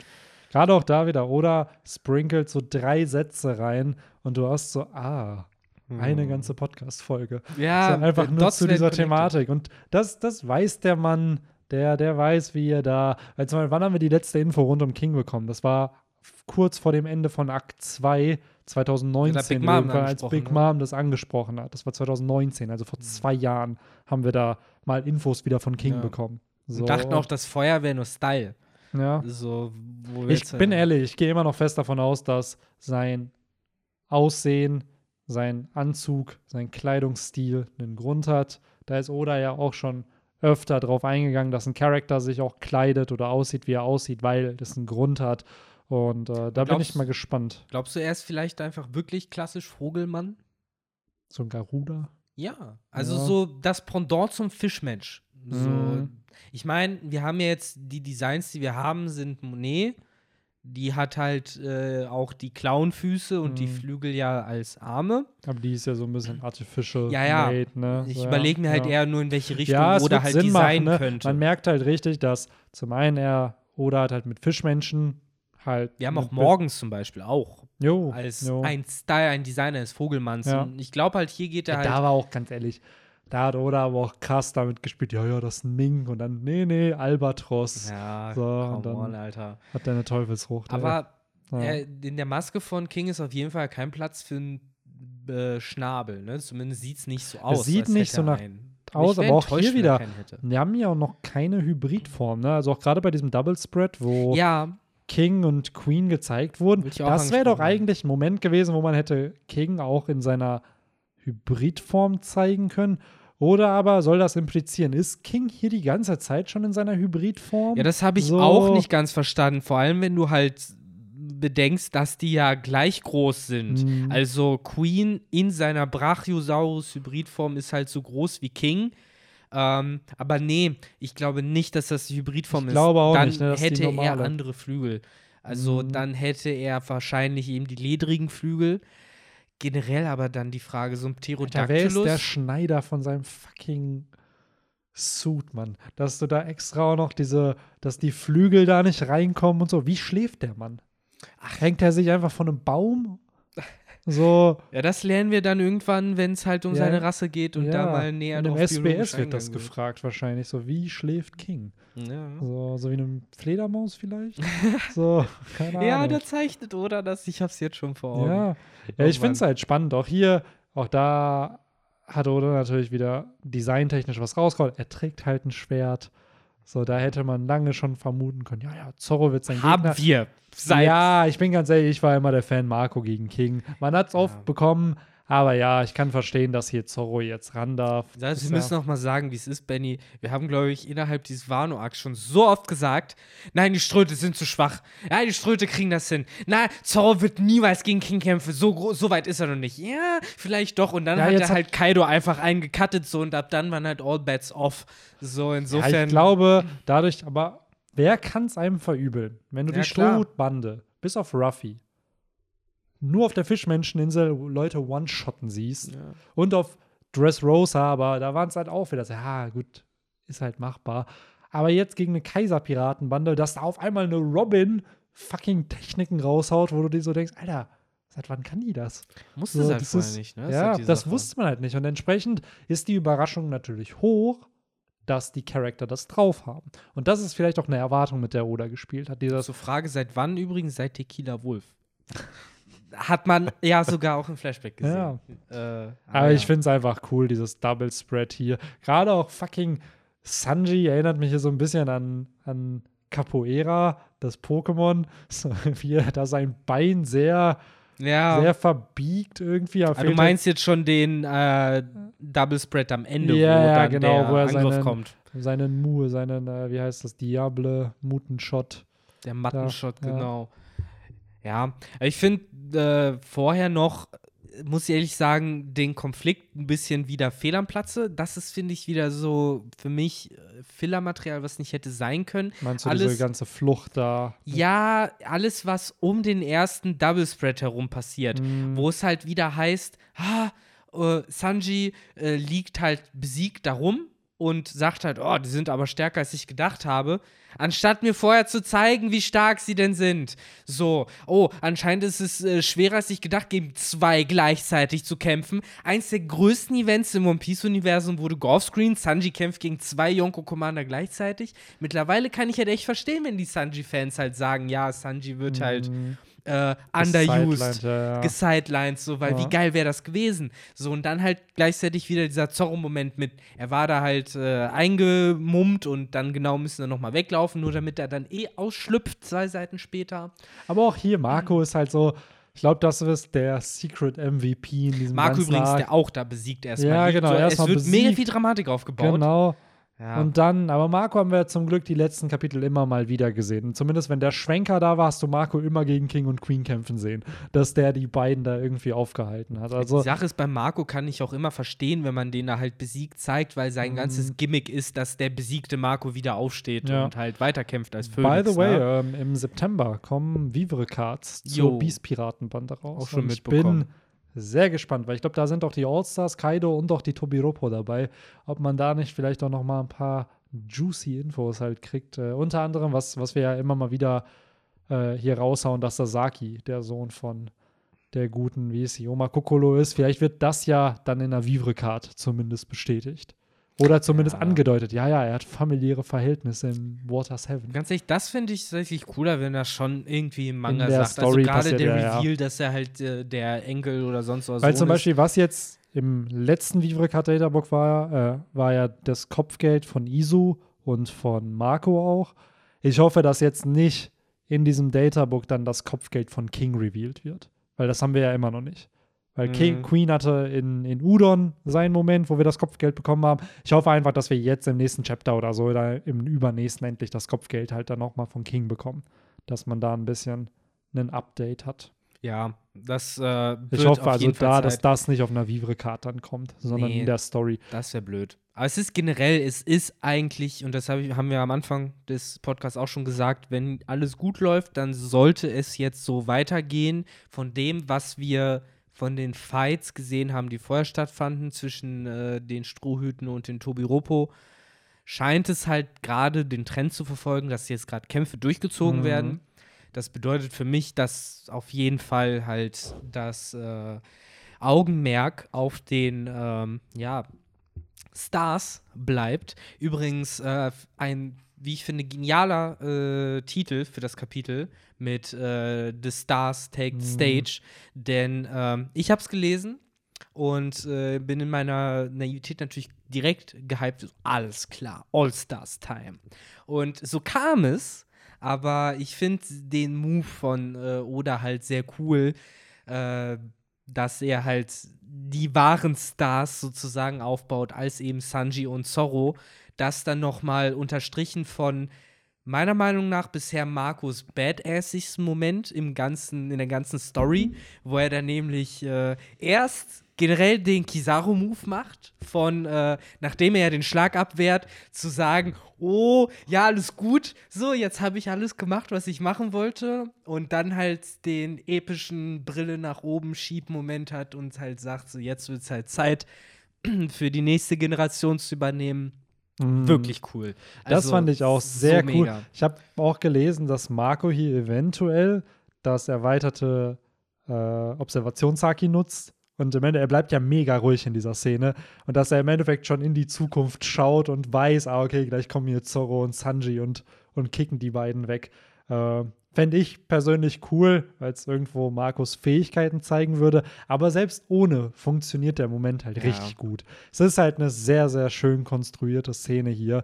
Und wie du schon sagst, dieser typische Ben Beckman und Kizaru-Vergleich. Oh. Plus diese Attacke, die ähm, Marco hier einsetzt, ist ja dieselbe Attacke, die er eingesetzt hat, um den Angriff von Kizaru abzublocken. Mega badass, ja. Ja. Tatsächlich. Und dann auch King mit äh, einem Feuermove tatsächlich, ne? So, keine Ahnung, kann sich ja echt fragen, inwiefern unterscheidet sich das gerade von so, ein, von so einer Feuerfist, Ja. ne? Es ist äh, echt Ja, es interessant. ist spannend. Ich bin auch echt sehr gehypt, wie dieser Kampf oder vielleicht erstmal ist es so vielleicht ein Tag-Team-Kampf, was die beiden machen und dann entwickelt sich das in One versus Ones. Ähm, und gleichzeitig, Alter, wenn, wenn dieser Arc vorbei ist, haben halt Zorro und Sanji ja wirklich eine Milliarde Berry-Dudes besiegt. Ey, Das ist. es ist alles geil. Generell auch der letzte Austausch zwischen den beiden Mhm. nochmal. Das ist etwas, das, keine Ahnung, wann hatte man das denn in One Piece, dass die beiden da nebeneinander stehen und halt sagen, hey, so, wir teamen uns jetzt halt ab. Ich finde, das ist der größte Hype-Moment generell, so wie die halt sagen, so, Mhm. yo, eigentlich, ne, gerade sind wir im Endgame. So, wenn wir das jetzt schaffen, dann sind wir einen entscheidenden Schritt. Und weiter. das Krasse ist einfach, es fühlt sich wie Endgame an Ja. und es ist nicht Endgame. Noch nicht ganz. Das ist halt das Spannende aber, aber, Das ist so- und das, das ist halt das, was ich mir ganz im Kopf behalte, viel stärker werden die Gegner aber nicht mehr. Ja, ja. So, wer soll denn da noch Größeres kommen? Ja, gut, Admirale und Die halt ungefähr ja. so stark sind, wie halt ein Marco, wie ein King, wie ja, ein, ja, ein bisschen wie, stärker noch. Wie Kaiser. Es ist ja da, das war auch ein, dazwischen. ja, geht. So ein ja. Statement von Chinjao fand ich damals halt sehr, sehr spannend, als er gegen Ruffy kämpft. Mhm. Weil er spricht halt auch über Conqueror Saki und so ein Shit. Chinjao hat das ja auch. Und er meinte so, ja, willst du mit deinem Conqueror Saki über dem von, von den 4K, also oder generell hat er halt drüber gesprochen, so willst du es wirklich mit den Yonko und den Admirälen aufnehmen? Bisher ist es natürlich nicht bestätigt, aber durch diese Aussage wird ja auch impliziert, dass die Admiräle halt irgendwie Königshaki haben. Wir haben mittlerweile ja gesehen, die alle Yonko bis auf Blackbeard, der ist noch nicht bestätigt, haben ja Königshaki. Und wenn die halt auch alle dieses erweiterte Königshaki dann halt am Ende haben, hast du ja trotzdem noch Potenzial für Gegner, die noch stärker sind. Aber ich stimme dir voll und ganz zu. Was kommt selbst für Sanji und Zorro, was kommt nach einem All-Star? Ja, eben. Kommt halt. da noch ein Kommandant von naja, Kaiser? was für Zorro So. kommt, ist klar. Ja, Falkenauge. klar, klar. Falkenauge endet bei Zorro halt alles. Aber äh, ja, ich wollte das jetzt auch gar nicht irgendwie so darstellen, von wegen One Piece ist fast vorbei und bla bla. nein, aber es ist es ja. Was kommt denn? Also Ja. rein stärketechnisch können ja nur noch Kaiser und Admirale kommen. Admirale oder halt dann einfach die New Generation, weil äh, was ja immer wieder aufgebaut wird, die übersteigen halt alles. Und wenn du dann halt eben so irgendwann, keine Ahnung, einen Kampf hast von Zorro gegen Shiryu, keine Ahnung, dann ist es Shiryu nicht Falkenauge, dann ist das eben vielleicht noch mal was krasseres als gegen King. Oder wenn, ne, mir fällt, fällt jetzt natürlich als One Piece-Experte nichts äh, ein so spontan, aber äh, dass es dann eher darauf hinausgeht, neben der alten Garde dann halt eben auch die neuen zu bekämpfen. Mhm. Die sind dann eben stärker als Leute wie Kaido, King, Queen, die ewig unterwegs sind. Ja. Ähm, wird interessant, wird interessant, aber klar, an sich sind das schon, das ist das Ceiling, das ist das, worauf, was uns in Marineford versprochen wurde und was ja jetzt nochmal geschieht. Und ich muss generell sagen, für mich das erste Chapter jetzt wirklich äh, das erste Chapter, wo ich auch diese Vibes vom Marineford oder was ähnlichem überhaupt geschmeckt habe. Weil davor sind die alle nur von A nach B gerannt. Es ist nichts Sinnvolles passiert. Klar, Weihnachten und Neujahr war cool mit äh, Kaido versus äh, Ruffy und generell. Das war alles schon Rooftop nice. Peace. Rooftop Peace war mega, aber das war halt auch gefühlt, da wusste Oda, okay, bis es in diesem Arc zur Sache geht, dauert es halt noch so 20, 30 Kapitel. Also schiebe ich das jetzt schon mal ein, einfach nur damit ein bisschen epische Moments da sind. Das haben wir ja die ganze Zeit schon Und jetzt ist der zweite Payoff. genau kritisiert, dass halt es ist Kritik auf sehr hohem Niveau, aber wenn du zig Charaktere hast, ist das Setup von diesen Charakteren halt eben sehr, sehr zeitaufwendig. Und dadurch, dass es so ein Weekly-Format ist, dauert es dann natürlich auch entsprechend, bis ein Charakter da ist, wo er ist. So ein Sanji, der ist gefühlt wirklich 15, 20 Kapitel rum, 15 Kapitel rumgerannt. So, und Aber dann war er mal hier, dann da. Und jetzt ist er da, wo er sein muss. Genau da, wo er sein wo muss. er sein muss Verdammt. und wo er auch bleiben wird. Diesem, Ich hoffe. so. Ich hoffe, dass es nicht nächstes Kapitel wieder heißt, so, yo, äh, Marimo, mach das mal Ja. selber hier oder so. Ja, oder seien wir ehrlich, wir haben es jetzt bei den Tobiropo ein bisschen kritisiert. Haha, die haben kein Awakening. Vielleicht spart sich Oda das eben für die. Allstars und Kaido auf. Aber wenn die es So. nicht haben, dann also ganz ehrlich, nicht. weil Doflamingo hatte es, Katakuri hatte es. Wenn jetzt King und Queen kein Awakening haben, Ich meine, so ein Doflamingo hatte So. doch Angst vor Ja. dem Jack. Das heißt, Jack muss es eigentlich auch haben. Und wenn Ja, Jack bei es Jack hat, würde es mich auch nicht wundern. ich meine, der so. geht ja auch nicht down. Ja, Ist auch, ne, klar, bei den beiden muss es sein. Also, wenn die es nicht haben, dann weiß ich nicht, warum das die Vizes von Ja. Kaido sind. Ganz ehrlich jetzt mal. So, tut mir leid. ja aber die können dann ist direkt wieder ins. Blut zurück und dagegen Alon kämpfen, so schwach. Ist so. ist doch so, Alter. Ist doch ohne Schmuck. Ja, ja, es ist halt so, ne? Wir wollen halt schon irgendwo Awakening, Awakened Genau. Zoans sehen. Wir wollen sehen, wie die Top-Genesung einsetzen und vielleicht ein Top-Elixier, damit jeder Move nochmal einsetzbar Ja, die ist. großen Fragen, die ja dann sich noch aufmachen, sind: äh, Sanji hat noch seinen Raid-Suit nicht an. Macht, zieht er ihn noch an oder denkt er sich, Gibt ich regel Zorro? das so? Äh, oh, Zorro mit Raid-Suit. Glaubst du, die haben Potara-Ohrringe, dass äh, Sanji und Zorro fusionieren mit dem Raid-Suit? Sanro. Sanro. Oder Zor ja, je nachdem, ob sie den Tanz machen oder die Ohrringe machen. Sanro oder Zor Zorsi. Zosi raus. Äh, Oh Mann, ja, da, das stelle ich mir jetzt aber original wie die Warpol-Leute vor. Äh, Chess Marimo. das übrigens, äh, wir äh, werden auch im äh, Manga-Band-Talk dann drauf kommen, aber ist das nicht eh oder das große Hommage an die Dragon Ball Fusion, ja, Fusion klar. gewesen? Ja. Auch diese lächerlichen Designs, die dabei rauskommen und so. Das war doch Mann. genau das. Ähm, Seien wir mal ehrlich, die Ja. Fusionsdesigns auch bei Dragon Ball damals, das war ja einfach nur ein Mischmasch aus diesen beiden Charakter-Designs. ja, klar. Dann wurden halt entweder Trunks und Goten zusammen fusioniert oder halt Son Goku und Vegeta. Und dann hast du halt, ja, okay, ein bisschen was von dem, ein bisschen was von dem. Und dadurch war es ein neues Design, auch wenn es halt gefühlt recycelt wurde, einfach nur aus den Designs der beiden. Wir hatten doch äh, ähm, Gotenks hieß der dann, ne? Genau, Nee, der war mega, Alter. Ähm, gab's denn nie Trangoten?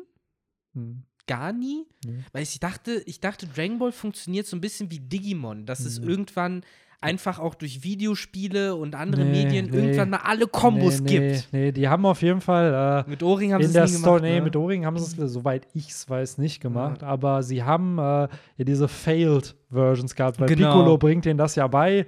So, und Dann war der dünn und dick. Genau, und genau. alt. Und dann perfekt. Und was mir aber bei den Fusionen damals bei Dragon Ball immer sehr gefallen hat, ist, dass die die Synchronstimmen, glaube ich, einfach übereinander gepackt haben. Nee, und die Synchronsprecher haben dann das selber einfach gesagt und dadurch, dass es dann übereinander gelegt wurde, klang es halt so fancy, so wie, ah, die reden beide da gerade. Mhm. Ähm, und auch da wieder, ey, massive Props an die deutsche Synchro von Dragon Ball Z. Gerade zu diesem Segment, wo Vegetto gegen Buu kämpft und ihn aufspießt mit seinem Laserspieß und dann meinte so, ah, mache ich Döner Schack, äh, ja, äh, Hackfleisch. Ja, so wo ich mir Oder dachte, Alter, das ist so, Junge, so dieser Joke funktioniert auch einfach nur hier dann. So, natürlich sagt er das im Manga oder im Anime nicht, aber ich fand es da sehr schön synchronisiert. Ich So, tatsächlich halt- glaube, in England ist äh, Döner auch recht populär. Also Kebab bei denen dann. Da hätte man dann wahrscheinlich Kebab gesagt, Ja. ne? Aber ich fand es da schön, weil einfach, du merkst einfach die Dialogautoren oder die Dialogschreiber oder Dialogbuchautoren, Ja, ja. whatever, haben Sehr sich halt deutsch. richtig Gedanken gemacht und waren wahrscheinlich auch Fans davon. So, Auf weil, jeden. Das fand ich auch. Das, daran kann ich mich sogar auch noch erinnern. Ach ja. Äh, ich wollte auch. Bla. Ich wollte doch gerade noch irgendwas sagen. Ach so, wir haben, glaube ich, eben noch von Payoff gesprochen. Und äh, in dem Kapitel haben wir das ja wirklich an jeder Ecke. Äh, Gerade was du erwähnt hast, mit äh, sehr vielen Charakteren, die Oda halt setupen musste, zusehen musste, dass sie halt dahin kommen, wo sie hingehören. Und äh, in dem Kapitel hast du das Gefühl, dass äh, er es halt geschafft hat. Also zu einem großen Teil. Du hast halt Raizo, der jetzt gegen Fukuro Kojo kämpft. Gegen äh, den guten äh, Ohrläppchen Heini. Earlobe Crackers, Mhm. ja, man, beste Technik auf jeden Fall. Übrigens, die beiden inkompetentesten Ninjas, die ich je gesehen habe. Äh, Raizo, Schwachkopf dafür, dass er bei seinen Kagebunshins redet und sich dadurch äh, eben äh, verrät. Äh, Fukuro Kojo, Schwachkopf dafür, dass er erst nachdem äh, Raizo geredet hat, checkt, dass Raizo der einzige von den Klonen ist mit Bandagen und äh, der halt Pflaster hat und so. Also beide nicht so helle, aber schaffen es trotzdem, große Reden zu schwingen. Und äh, die beiden sind einfach, das ist halt auch wieder so ein typischer Joke-Fight einfach. Ja, ein Stück weit, aber. Der eine coole Rede hat, ne? Ja, genau. Also ja. ich finde, äh, Oda hat das genutzt, auch gerade Reiso, dafür, um, glaube ich, auch den Ton von dem Kapitel zu setzen. Damit, dass er halt sagt, der Dorn, der hervorgerufen wird, bla bla. Und dann siehst du die ganzen Figuren, die für den hm. Dorn kämpfen, ne? Interessant ist hier auch, dass wir wieder Schrödingers Kinemon, Schrödingers Kiku und Schrödingers Ashura Doji hier haben. Sie liegen alle am Boden, aber auch das unklar, ob sie tot sind oder ja. lebendig. Was ich bei Ashura Doji so krass finde, dass er so blutet. Weil. Der hat ja die volle Explosion Genau, abbekommen. der hat eine Explosion abbekommen. So. Naja, aber er, äh, er hat es ja inszeniert, so nee, nach wurde dem er Motto. Gestappt noch? Wurde er noch gestappt von Boah. hinten? Von Jack? Von dem, Fa nee, von dem Fake-Oden. Ja. Der ist doch, hat er nicht war er das? Ja, irgendwer wird doch gesteppt von dem. Doch, das war Shuradoji, ja, ja, der ne? nämlich irgendwie es wusste sogar, aber es nicht übers Herz gebracht hat. Und dann kam Kinemon an und hat den gecuttet. Nämlich, äh, hat dann genau statt äh, Ashura Doji ihn gecuttet. Und dann hat Ashura Doji ja noch die vor dieser Explosion geschützt. Und das genau. war auch so inszeniert, so nach dem Motto: Ich werde jetzt mein Leben ne, äh, äh, geben, so nach dem Motto. Ja. Aber wie gesagt, spätestens seit Peru. Ja, aktuell ist jetzt nur noch die Frage, die einzigen Charakter, die am Rennen sind. Nehmen wir jetzt mal Ruffy und Momo raus, die müssen da jetzt nochmal nach oben Ruffy kommen. Ruffy rennt so. nicht. Ruffy tut gleich was, was wir auch noch besprechen ja. müssen. Kawamatsu, Iso und Denjiro, die haben halt noch kein Place to be. Ich wette, die, die haben halt einen Plan. Ich glaube, dass das. Ich glaube, Denjiro Figuren, hat einen Plan. Den, genau, Denjiro ist jemand, der hat sich was überlegt. Der hat sich bestimmt wieder so naiv gedacht, was würde Kinemon tun? Und denkt nicht, dass Kinemon wahrscheinlich zu blöd wäre, um sich einen Plan zu ja. überlegen. Aber äh, wir haben ja bei Denjiro irgendwie gemerkt, dass der ja wirklich schlau ist und ne, allein schon in seiner äh, Verkleidung als wie hieß er nochmal? Weird Hair Guy, Kiyoshiro. Kiyoshiro, genau. Ne, auch in der Lage war er jahrelang halt äh, sowas durchzuziehen. Bei dem kann ich mir echt vorstellen, dass die irgendwann auftauchen und irgendwas gerissen haben, irgendwas sabotiert haben, irgendwie Leute geholt oder weggeschafft haben oder sonst irgendwie was, äh, was noch einen Einfluss hat. Vielleicht sind die auch los, um äh, hier das Flower Capital zu evakuieren oder irgendwelche Faxen, sodass die Leute da abhauen. Weil Kyoshiro ist ja immer noch ein bekanntes Gesicht, zumindest in der Öffentlichkeit. Und äh, auch angesehen, ja, als der Bodyguard von Orochi. Und wenn der ankommt und den Leuten halt sagt, so, ey, haut mal hier ab und alle dahin jetzt, dann könnten ihm die Leute halt am ehesten noch folgen. By the way, wir haben endlich ein Zeitlimit. Äh, für was genau nochmal? Für Onigashima. Ach stimmt, 15 Minuten bis 15 runterfällt, ne? Minuten ne? sind es noch, bis ja. uh, till it reaches the flower capital. Ich glaube, das wären die längsten 15 Minuten äh, in irgendeinem fiktiven Setup. also ich call es jetzt. Ich call es jetzt. Äh, man kann diesen Podcast gerne dann wieder rausgraben. Äh, Diese 15 Minuten werden über ein Jahr dauern. Also wir werden hier Ende August 2022 sitzen und Onigashima das ist noch in der Luft. Das glaube ich nicht. Ich aber ich glaube, dass der Countdown safe noch bis nicht Mitte nächsten Jahr, aber so bis März, April nächsten Jahres noch geht. Man kann gespannt sein. Wir können echt gespannt sein. Ich bin auch gespannt. Äh, safe wird es bis zum Ende des Jahres noch gehen. Ich glaube, da können wir safe von ausgehen. Ähm, ich glaube, Namek brauchte, sollte damals in fünf Minuten explodieren. und danach hat es doch auch locker 10, 15 äh. Folgen gedauert, bis dann Namek wirklich explodiert. Und dann noch mal fünf Folgen wahrscheinlich, bis Goku geflüchtet ist. Ich glaube, es gab es nicht noch mindestens eine Folge, wo die die ganze Zeit runtergezählt haben von zehn, neun, bis dann wirklich explodiert Stimmt, oder sowas. Ey. Ich weiß, es gab zumindest eine Anime-Folge, wo Son Goku da nur sah, nur, nee, wo Freezer da die ganze Zeit stand und sich aufgepumpt hat und nur gezählt hat. 70 Prozent, 72 Prozent und Son Goku halt daneben stand und Kaio und die anderen im Jenseits alle ver verzweifelt sind. So, Digga, greif ihn an. So, ja, und Kaio sagt so, nein, in dem Moment hat äh, der Super Saiyajin in Son Goku halt äh, übernommen und äh, er wartet darauf, dass sein Gegner halt würdig wird und seine volle Stärke kriegt. Übrigens, das für mich die Begründung und so ein bisschen der Grundstein für die klassische Ausrede von Deswegen lasse ich Leute ihre Techniken zu Ende vorbereiten. So immer diese Ausrede von, ja, weil ich ein Ehrenmann bin. Ja. So fucking Wasserdrachen-Jutsu bei Naruto braucht 42 Fingerzeichen hintereinander. Und trotzdem wird dieses Jutsu benutzt. Erzähl mir doch keinen. So, bis jemand 42 Fingerzeichen gemacht hat, hast du ihm doch schon dreimal den Kopf abgeschnitten. Katakuri hat's richtig gemacht. Ja. Ich lass dich nicht Genau. verwandeln. Ich erkenne, dass du gefährlich bist. Ciao. Also das ist echt so ein gewinnen. Trope, den kann ich nicht leiden, Mann. Nee. So. Mittlerweile kann man ihn echt nicht mehr leiden, Ja, weil's du einfach, ja. weil, weil du es einfach zu oft gesehen hast. Ne? Genau. Und- Ich finde, aufpumpen ist alles cool so, aber dann machst du irgendwie in einem anderen Kontext, keine Ja. Ahnung. Aber ja, wir können gespannt sein, wie lange diese 15 Minuten dann Ja, schreibt uns gerne eure. Predictions in die Kommentare. Genau. Mich würde es echt mal interessieren. Äh, ich hau jetzt auch ein Chapter mal raus. 1000. Ich glaube 1050. Da wird's. Sehr optimistisch. Da ist es so unten. aber es ist doch schon fast ein Jahr, oder nicht? 30 Chapter? 28. Aber wir haben ja. Ah, okay, nicht 1000. 1040 fängt es an runterzufallen. so, Ah. also ich glaube, es ist nochmal, wir müssen nochmal differenzieren von ankommen und runterfallen. Und ich glaube, runterfallen geht auch dauert. Ja, es ist nicht einfach nur. Das sondern- wird ja auch aufgehalten. Ja, natürlich. Von irgendwas. Aber dann ist die Frage, was macht man mit Onigashima?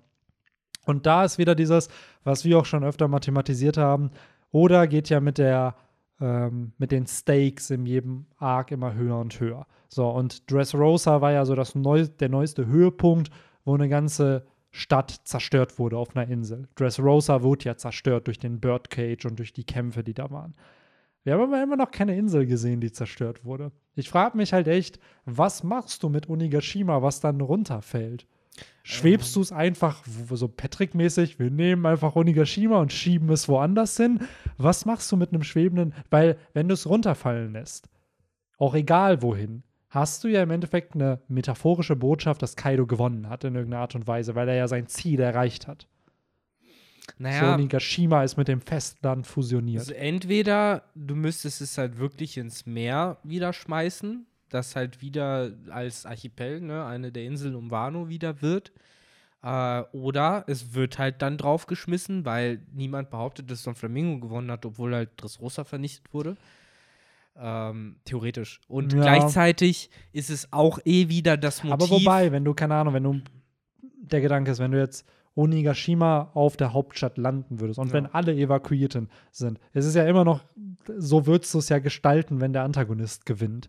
Weil du dann halt seine Base im Endeffekt genau da hast, wo sie also nicht sein in sollte. meiner Logik, wenn man jetzt mal nicht so naiv wie Kaido an sowas rangeht und sagt, äh, ich, ich, ich setze die Insel jetzt einfach drauf, äh, geht halt leider einfach die Insel unter. Also in meiner Logik geht Wano unter, wenn ein Stück äh, Stein, Erde, Insel in der Größe von Unigashima halt auf Flower Capital drauf kracht, dann glaube ich nicht, dass die Insel stehen bleibt oder bewohnbar bleibt. So, wir haben gesehen, was allein schon jemand wie Whitebeard durch seine Teufelskraft einer Insel antun kann. So, und das ist eben nochmal eine größere rohe Natur macht. Weil sag, was du willst, Whitebeard ist stark, aber eine gigantische Insel, die runterkracht, das ist ein anderes Niveau. Und ähm, ich glaube, dann gibt es kein Wano. Und das ist vielleicht auch ein Vorwand für die Grenzen aufmachen. Ich meine, wir hätten hier halt die Möglichkeit, dass Oda so ein bisschen so ein, so ein äh, äh, Thor Ragnarok draus macht, ne? Wo ähm, ja dann im Endeffekt auch die Asgardianer die irgendwie ihre Heimat verloren haben, dann eben auf dieser Insel, äh, in diesem Raumschiff waren und es ja immer hieß, so Asgard ist, wo die Menschen sind, so nach dem Motto. Ist das für Wano halt dann auch so, ja, Wano ist da eben, wo die Menschen sind. Es wird ja vor allen Dingen nochmal diese Öffnung der Grenzen unterstreichen, denn es ist leicht zu sagen, ja, okay, wir lassen mal so ein paar fremde Leute zu uns rein. Ist was ganz anderes zu sagen, dass diese Leute, die halt ne, seit Jahrhunderten allein da auf ihrer Insel isoliert waren, die gehen jetzt raus. Die müssen jetzt die Odenreise sozusagen alle antreten und äh, ne, irgendwie sich äh, mit den anderen Leuten, den Rest der Bevölkerung halt äh, bekannt machen, so dass es dann halt, ah, diese Leute aus Wano, die jetzt mittlerweile überall aufgetaucht sind, so nach dem Motto. Ähm, vielleicht geht es in so eine Richtung. Also ich sag mal nur, das narrative Potenzial ist da, dass auch Wano vernichtet wird und dass es wirklich darunter kracht. könnte passieren. Ja. ja. Ich will einfach, dass Onigashima kaputt geht, damit wir diesen Plotpunkt Insel zerstört auch haben. Naja, die Sache ist, wenn du Onigashima zerstörst, du hast es ja sogar schon auf Dressrosa mit äh, dem Meteoren gesehen, der von Fujitora runtergehauen wurde. Und im Endeffekt ist das ja auch ganz wie Marvel übrigens heute auch. Ne? Entweder du hast halt äh, Ragnarok, wo dann die Insel zerstört wird, oder du hast halt Avengers 2, wo äh, auch wenn die Stadt, die im Himmel schwebt, wenn du die aufhältst, so, die kommt, die kommt halt runter. Du musst ja. die irgendwo hinbringen. Auch wenn du die zerstörst, ja. dann hast du Meteorschauer. Ja, das stimmt. Aber dann holst du Elisabello, der einfach seinen King Punch macht und das, den, den Schutt wieder weghaut. Ne? Wäre cool, natürlich, wenn du ihn holen könntest. Ja. Ähm, nee, mein Gedanke ist eher wieder auch da, Plot Progression. Wir haben jetzt mit Dressrosa eine ja. komplett zerstörte Stadt gehabt. Das nächste, was kommen muss, ist halt eine zerstörte Insel, weil wir, das halt, weil wir das noch nicht haben. Und das Ende ist dann ja die Zerstörung der Redline. So, es gibt nichts Größeres, was du ah. zerstören kannst in diesem Universum. Alle Wege führen zu Redline. So. Da siehst du wieder, wie bei Gold Roger.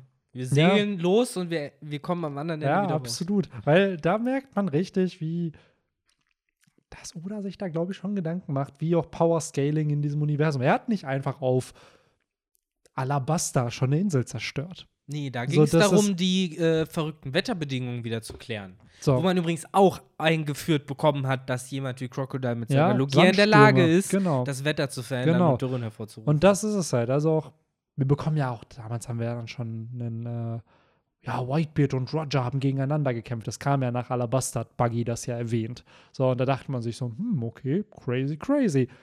700 Chapter später sehen wir dann einen kurzen Clash zwischen den beiden. Und selbst da ist einfach, das Wetter verändert sich und whatever.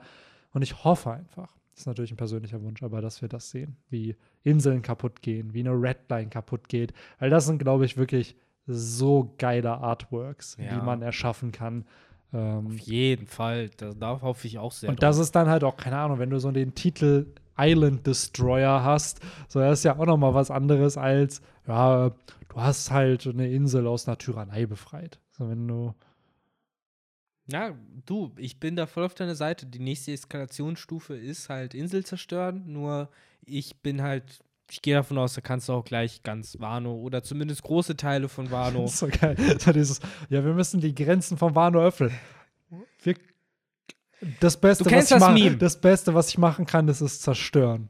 Der, so. der, Typ, der sich an die Schläfe mit dem Finger tippt ne, und dann schlau in die Kamera guckt und ja. sagt halt, ne, wenn es kein Uni, wenn es kein Wano gibt, dann gibt es auch keine Grenzen, die zu sind. Ja. Und das ist da halt die Logik dahinter, ah, ne? Ja, who knows, who knows. Ich finde, es ist eh noch interessant, Who's weil weiß es. Who's who weiß vieles. äh, die Sache ist, wenn du diese Insel da drauf krachen lässt und die Wasserfälle, die aber eigentlich nach oben gehen, wenn du dann aber diese ne, Masse Land, die ganz oben ist, mhm. wenn du die halt runterdrückst, was passiert denn dann mit dem Meer? So, also, weil ist ein bisschen abstrakt, aber blöd gesagt so die Frage, weil es ist ja so, wenn du zum du Beispiel. Willst den Wasserfall zerstören, der, der einen nach Wano nach oben katapultiert. Naja, wird halt überhaupt das Wasser noch nach oben fließen, wenn es halt kein Wano mehr gäbe? Weil es, wo, wohin soll es naja, fließen? Es ist ja eine Ebene, es ist ja Land.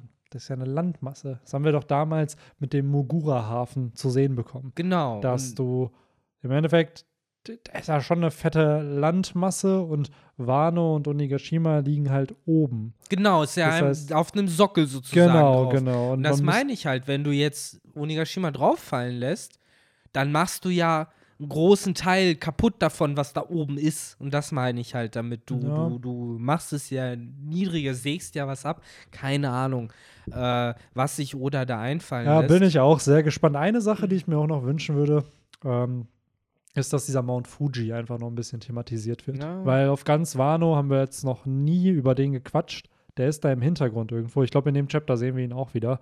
Ähm, dass da vielleicht noch was stattfindet. Vielleicht sogar eine Runde zwischen Ruffy und Kaido, die dann da rumfliegen um den Mount Fuji. Was cool wäre, weil wir dann so ein Air Battle hätten. Eine letzte Parallele zu Marvel, übrigens noch keine Ahnung, wo das gerade alles herkommt. Äh, ich habe den Comic auch nie gelesen, ich habe nur mal das Cover davon gesehen. Darüber wurde ganz oft geredet. Äh, Leute haben sich wohl gewünscht, dass das auch im MCU vorkommt. Es gibt wohl ein berühmtes Avengers-Cover, äh, wo du halt echt die klassischen Figuren, da hast du Captain America und Thor und äh, Black Widow und so und Hulk. Und äh, irgendwie ist wohl die Tagline, dass ein Berg auf die draufgeschmissen wurde. Also ein ganzer Berg. Und das Cover ist halt der Hulk, der halt als einziger da steht und halt ne, diesen grauen diese graue Masse sozusagen, die halt das halbe Cover bedeckt, halt hält, sodass die Helden, die anderen darunter sozusagen irgendwie noch nicht zerquetscht sind.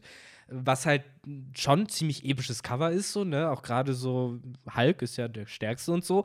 Aber äh, da kriegt man natürlich, kriegt vielleicht auch Oda die eine oder andere Idee, der bestimmt solche Covers auch gesehen hat. Ähm, ich will jetzt nicht sagen, dass jetzt irgendjemand kommt und äh, Wano mit bloßen Händen hält, äh, aber möglich wär's.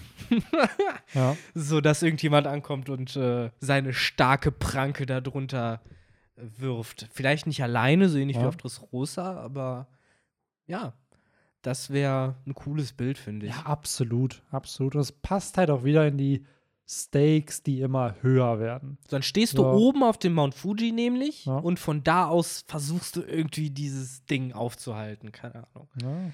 So, das wäre für mich so ein Gedanke. Ähm, ja, vielleicht auch da. Vielleicht ist das am Ende die Rolle von Gekko Moria. Ruffy kriegt alle Schatten von allen Einwohnern auf Wano und muss dann am Ende Onigashima tragen und wieder ins Wasser bringen. Dann ist er so ein bisschen wie, ist das nicht Atlas?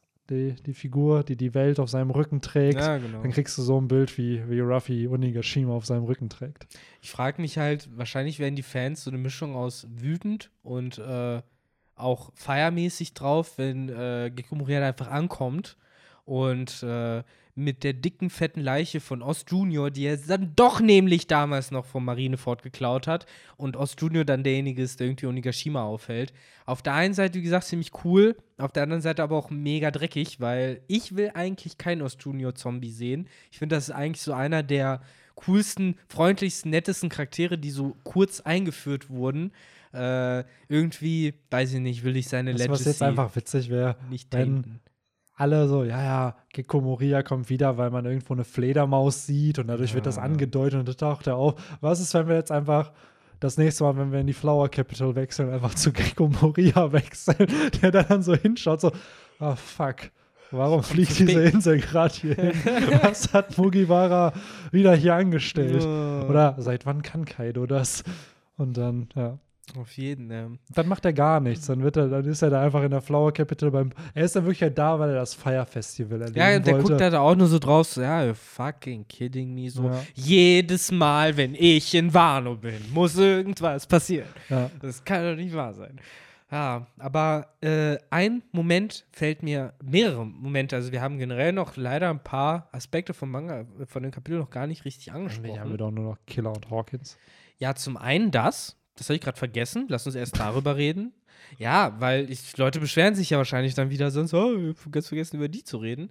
Ähm, denn man sieht ja auch von dem Matchup wieder ein bisschen Killer und äh, Hawkins, Hawkins immer noch in seiner Monsterform, mhm. zumindest noch am Anfang des Kampfes, und ein Haufen, Haufen an äh, ja, Meat Shields oder halt eben äh, ja, Opfern, die äh, da gebracht wurden. Also Killer hat ordentlich zugeschlagen auf ja. jeden Fall und zeigt irgendwie auch wieder, dass Hawkins scheinbar schon sehr lange seine Teufelsfrucht hat, denn der Typ hat halt nie ausweichen gelernt scheinbar. So, der, der verlässt sich da ja komplett drauf. Ja, Alter, wenn du zehn Leben hast, da. Ja, 100 anscheinend. 1000. Ja, der 10 hatte. Ich glaube, 10? 10 wurde damals mit der Wada Wada Nomie eingebaut. Ah, also. Ja das ist dann aber auch in. Weil es wäre halt, also ich stimme dir voll und ganz zu, es wäre crazy, wenn er unendlich hätte. aber ich glaube, Oda wollte da auch einfach so ein bisschen. Kannst du mir aus dem Kapitel kann ich mich nicht draus erinnern. Vielleicht war es in der Vivre-Card ja. oder so mal dabei. Ja, ich schaue gerade nochmal nach. Weil ich habe ja vor Jahren damals, weiß ich noch ganz genau, als äh, hier die Teufelsfrucht generell benannt wurde, die Vara Varanomie mhm. und ähm, dann auch äh, der Kampf zwischen Zorro und Hawkins stattfand, habe ich ja sogar dieses eine tolle Video da gemacht, wo nochmal Hawkins Teufelsfrucht erklärt äh, mhm. wurde. Und zu dem Zeitpunkt wusste man auf jeden Fall noch nicht, wie viel äh, Opfer er speichern Hawkins can konnte. store up to 10 dolls within his Ja. body at once. Ja, Das wäre halt und- interessant, wo, wo man das halt Kap- erfahren hat. Bitte, ja, in der Vivre Card. In der Vivre in Card, genau, genau. Hätte mich nämlich sonst auch gewundert. Ja. Ja, dass das wieder so Vibrecard-Infos sind, auch finde ich hier im Chapter wird es ehrlich gesagt anders impliziert. Es macht irgendwie Mm. diesen Eindruck mit diesen ganzen Puppen im Vordergrund auch, dass äh, die da halt schon lange zugange sind.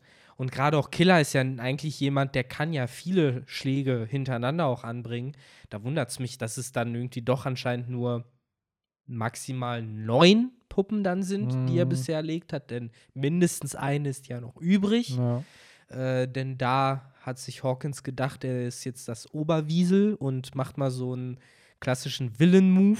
Von wegen, ne, ich nehme ich nehm einen, der dir wichtig ist, und wenn du mich angreifst, greifst du stattdessen ihn an. Das Äh, klingt wie so ein Move von Pegasus. So. Ja. Hahaha, Yugi und, Boy. äh, Jedes Mal, wenn du mich angreifst, so wirst du stattdessen Joey angreifen. Und dann siehst Oder du der so, jüngere oh. Yugi kriegt dann Schaden. Ja, genau, der jüngere Yugi. Oh, Mann, ey. Ich weiß nicht, welche Karte hier der Pharao hingelegt hat, aber ich vertraue ihm. Stimmt, so haben sie es ja gemacht am Ende. Ne? Ja, da haben Bei sie mal Pegasus. geswitcht und dann hat er irgendwie das Reich der Schatten erschaffen und dann auf einmal, Pharao, ich kann nicht mehr hier. Und dann hat er die letzte Karte gelegt und ich glaube, das war das Ritual für den Dark Magician of Chaos oder so.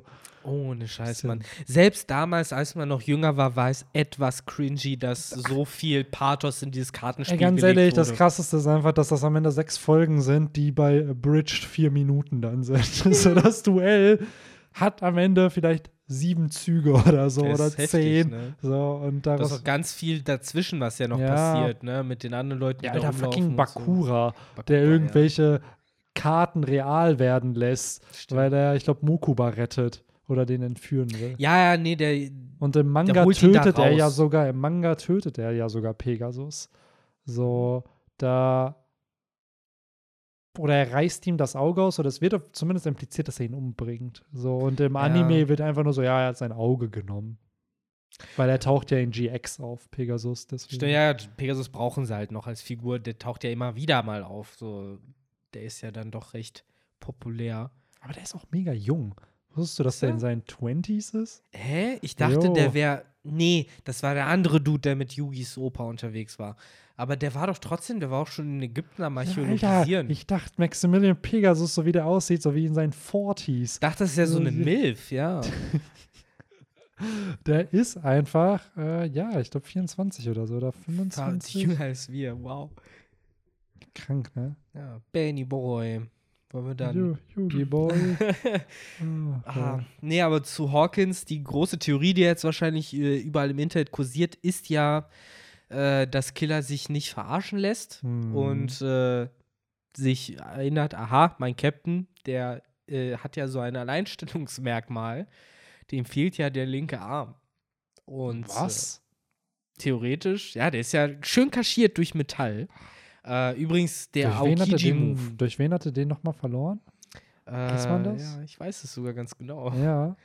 Nämlich durch jemanden, der, der wahrscheinlich dann am Ende gesagt hat, ach, so schlimm ist das gar nicht. Du, du gewöhnst dich schon dran. Du hast rote Haare und einen Arm, du schaffst es in der Welt schon noch. Denn es gibt exakt eine andere Figur im ganzen One Piece-Universum, die rote Haare und einen Arm hat. Der gute Shanks. Äh, denn bei dem Aufeinandertreffen ist es ja geschehen, ne? Ja. Den Arm Shanks war- hat. Ob's Yasop war, Ben Beckman. Boah, dir vor, Yasop so Lucky. mit einem Sniper-Schuss, so wie, wie, genau, so wie im echten Leben, äh, halt den ganzen Arm abgenommen. Also das wäre schon krass. Das wäre crazy. Äh, weil das hat mir auch irgendwie nie im Kopf, ne? Aber diese Sniper-Gewehre, die wir so haben, die haben ja so eine Durchschlagskraft, die zerfetzen so einen Körper ja komplett, ne? Wenn die dich irgendwie in die Brust treffen und Ja. so, dann hast du da nicht irgendwie nur so ein kleines Einschussloch. Aber ich finde es generell krass, wer das am Ende war. Ich schaue ja gerade auch den Anime wieder für diese neue Videoreihe, ähm, wo ich die Mangas und Mhm. den Manga und den Anime vergleiche. Und da ist halt auch zum Beispiel diese Filler-Szene mit, ich glaube, der hieß Daddy oder so, dieser Revolver-Dude aus Loketown. Ja, der ja gegen Yassop gekämpft hat. Und dann gibt es da wirklich so ein Filler-Flashback, wo dann Yassop und er so in Loketown oder so so ein Pistolenduell gegeneinander haben, wo du einfach merkst, es gibt einen Grund, warum Oda keine Pistolenduelle einbaut, weil die einfach wack aussehen. So, es sieht halt einfach nicht cool aus. Und man kann es sicherlich cool gestalten, so, aber da bleibt er dann doch eher bei Fäusten und Schnittwaffen oder bei. Ja, ich finde, du kannst halt zumindest kein so Pistolero-Fight, aber Ja. was du halt darstellen kannst, ist halt ein Sniper-Kampf zum Beispiel. Ja, das kannst du gut ja machen. absolut, absolut. Sowas So. gibt's. Hat man hier ja ähnlich auch gerade mit Perospero mit seinem Bogen, dass er halt am Snipern ist. Also hier Genau. hatte man schon Können wir auch so gerne, gerne auch Ja. dann rüber wechseln, weil ich glaube, bis auf die Tatsache, dass wir auch Killer, auch Hawkins und sogar noch Kid und Law und Big Mom sehen, äh, gibt es da dann auch im Moment nicht weiter viel zu besprechen. Du hattest erwähnt, wie Killer gewinnt, ne? Ja, indem er halt dann den linken Arm abnimmt, ne? Äh, Wäre halt ein schlauer Move von Hawkins dann natürlich irgendwie ein bisschen Little Brain, dass er daran nicht gedacht hat. Ähm, aber auch hier, du siehst es, der Payoff äh, oder wollte dieses Kapitel bewusst so aufbauen, dass jede einzelne Figur nochmal gezeigt wird, ne? Weil, wie du sagst, bis auf Ashura Doji, äh, Kiko und Denjiro haben wir sie alle gehabt. Nämlich auch Neko Mamushi, ne? Der auch übrigens ein sehr cooler Moment im, äh, in dem Kapitel. Also für mich äh, auch so ein Ding, wo ich da saß und so, zumindest in meinem Kopf, so ein Ha äh, war. Denn äh, wir sind ja dir recht. ja, übelst, weil Perospero halt in größter äh, Hinterfotzigkeitsmanier da am Snipern. Aber auch da muss ich sagen, wieder sehr in Character. Dieses, klar. dieses ah, Winsmoke Sanji, du hast unsere Hochzeit ruiniert. Hätten wir die Jammer, dann würden wir jetzt nicht hier sein. Aber finde ich zumindest irgendwie ein sinnvolles Argument auch. Absolut, das So. meine ich halt. Das fand ich richtig cool, weil mir als Leser das einfach wieder, ach ja, stimmt. Der hasst ja Sanji. So. Auch glaubwürdig vor dem Hintergrund, dass man sagen kann, anderes Crewmitglied könnte sagen, ja, mir egal, Mhm. aber er ist ja derjenige, der in, se in seinem Kopf hat er das schon geerbt von Big Mom, diese Bande, und äh, denkt sich so, nein, das ist meine Bande, mach sie nicht kaputt. Ja, ich wollte gerade sagen, am So. Ende ist Perospero sie dieser eine Verwandte, der einfach nur das Erbe will. Ja, So, arr. so kommst ja rüber so und Ja. wegen dir hab ich die Germa jetzt nicht Ja. auf meiner Seite. Deswegen ähm, musst du sterben. Und gleichzeitig noch, und wegen dir sind wir jetzt mit diesen Beast-Piraten verbunden, Ja, was für mich genau. irgendwie dann wieder so ein, ist ja gut, Perospero, du musst nicht, du musst nicht noch mehr rechtfertigen, dass du böse bist. Das so. ist ja auch nochmal so was Spannendes. Ne? Wir hatten ja die temporäre Allianz von Marco und Perospero, die dann gefühlt nach einem Kapitel wieder aufgelöst wurde. Und dann hast du aber eine Big Mom, die ja mit Perospero quatscht und meinte so, ey, wir sind mit der Beast-Piratenbande verbündet, aber ich hab meinen Plan. So, chill your life. So, nicht mit Marco hier verbünden, hier die Allianz kaputt machen. Wir haben unser eigenes Business hier. Und ich Mhm. bin gespannt, was, was da halt ist, weil wir wissen ja, dass Perospero keinen Bock auf die Allianz hat. Und Big Mom hat da zumindest ja auch angedeutet, dass sie noch irgendwo was vorhat. Was auch interessant ist, weil ja Big Mom und Kaido ja so ein bisschen auch wieder äh, beide jetzt nicht unbedingt für Allianzen bekannt sind. Kaido sagt ja immer wieder so, Allianzen enden zwischen Piraten enden in Failure, das funktioniert nicht.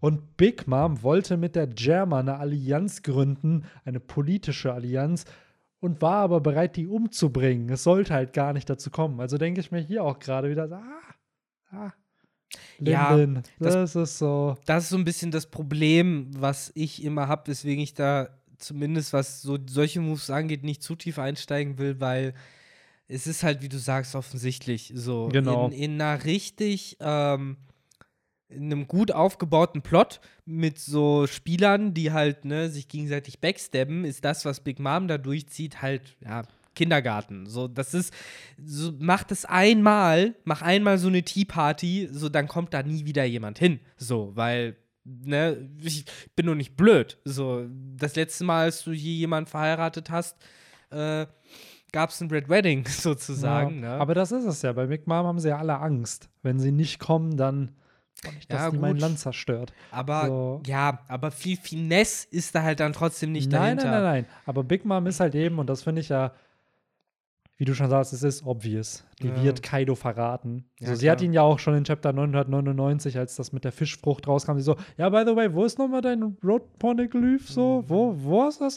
Ja, Vergiss Linden- nicht, du schuldest mir was. Ja, so, Linden, chill mal, wir kommen da noch hin. Ja, aber wo wäre das denn nochmal? Wenn ich jetzt rein theoretisch, ganz hypothetisch suchen müsste, wo wäre das? Hm, so. Und ich meine, man sieht ja, äh, gut, die war an sich nicht zufrieden, von der Insel runterzufallen. Aber Nein, vielleicht aber ist eigentlich ganz ehrlich, cool für sie, Big dass sie da jetzt alleine wird, unterwegs und davon ist. bin ich wirklich safe überzeugt. Big Mom wird hier nicht fallen in diesem Natürlich Arc. nicht. So, die kriegt noch, und auch da wieder, diese Bande ist halt so ein bisschen wie das Luftschiff von Team Rocket, dieser He Heißluftballon. So ähnlich ist die äh, Big Mama Chanta mit ihren Kindern gerade. Die wartet nur darauf, Leute, wir haben das Road Poneglyph. Und dann rennen sie und Perospero dahin. Stimmt. By the way, Big Mom wird wahrscheinlich nicht rennen, dafür ist sie dann doch ein bisschen zu korpulent. Die fliegt dann da wahrscheinlich hin. Mit So, Hera. genau, mit Hera Jetzt und Perospero. mittlerweile. Oder Perospero wird dann so vergessen und dann so, hey, nimm mich mit. Und dann Ja, Perospero soll sich nicht anstellen, so der kann sich Ja, doch weil irgendwann muss ja auch Perosperos. Plot ja vorbei sein, weil sein Plot ist ja clearly, ich bin der erste Sohn und ich muss das erben und das wird ja scheitern. So, es ist ja stark impliziert, dass Katakuri die Bande am Ende übernehmen wird, nachdem Big Mom fällt. So, das sagt Oven, die Verbindung mit Ruffy ist da, sodass halt die neue Familie, vielleicht sogar dann die Charlotte-Piraten, weil es dann ja wirklich nach der Familie benannt ist, dass die sich dann halt äh, auch mit Ruffy verbünden. Und ich frage mich, wo wird Perosperos Plot dann enden? Verliert er hier dann schon, vielleicht dann wirklich gegen Nekomamushi und dann ist das vorbei? Der ist dann, kehrt nicht nach Whole Cake Island zurück oder nicht Na, auf die Er bleibt ja auf jeden Fall Mitglied der Holkig, äh, bla, der Big Mom. Big Mom Piraten.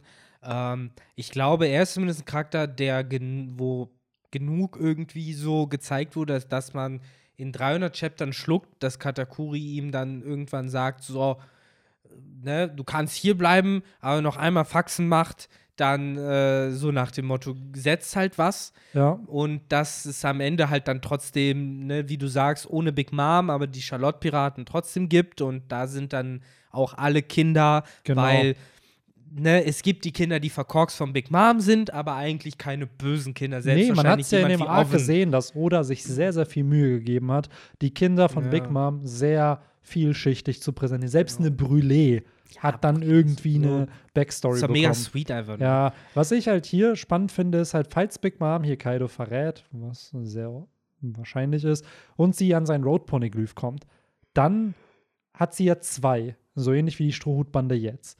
Das, was sie nicht hat, ist das auf Sunisha von den Minks. Das wäre eins, wo sie obviously noch dran könnte. Weil das wissen doch die Minks, dass da eins ist. So, ist halt dann die Frage, geht sie dann nach dahin, holt sie sich dann das dritte und dann ist sie sozusagen auf mit der Strohhutbande, weil die nächsten Antagonisten von Ruffy sind ja als einzige noch die, die auch König der Piraten werden können. Nehmen wir die Marine jetzt mal weg, die sind ja eh eine andere, aber von den Piraten her müssen es ja die Charakter sein, die der Strohhutbande ja voraus sind in irgendeiner Art und Weise.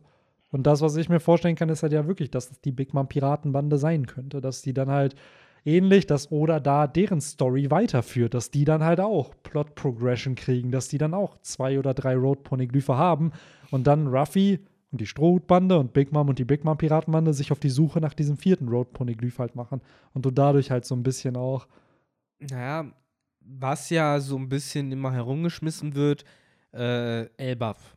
Da soll ja ein sein. Ähm, was, was wir generell wissen, lasst mich nochmal zusammenfassen. Wir haben eins auf Zoe, wir haben eins bei Big Mom, eins bei Kaido. und, Und- eins war mal auf der Fischmenscheninsel und ist verschwunden. Aber theoretisch könnten es Shanks oder Whitebeard beziehungsweise äh, ne, Blackbeard Es wird gehabt haben. stark impliziert, ist nicht bestätigt. Aber Whitebeard hat ja nach, der, nach dem großen Piratenzeitalter die Fischmenscheninsel unter seinen Genau. Schutz gestellt. Und wir wissen, dass vor 25 Jahren oder vor 26 Jahren war das Poneglyph noch auf der Fischmenscheninsel. Haben sie sich mit Dann vor zusammen 24 reingezogen. Jahren ist Roger gestorben, Piratenzeitalter ist gestartet und zu dem Zeitpunkt hat dann Whitebeard die Insel unter seinen Schutz gestellt. Das heißt, in diesen 24, 25 Jahren irgendwann ist es verschwunden. es Also- macht ja Sinn, dass Whitebeard sagt, okay, wir bringen jetzt dieses Poneglyphchen weg, damit nicht alle ständig die Fischmenscheninsel auf den Kopf stellen auf der Suche. Absolut.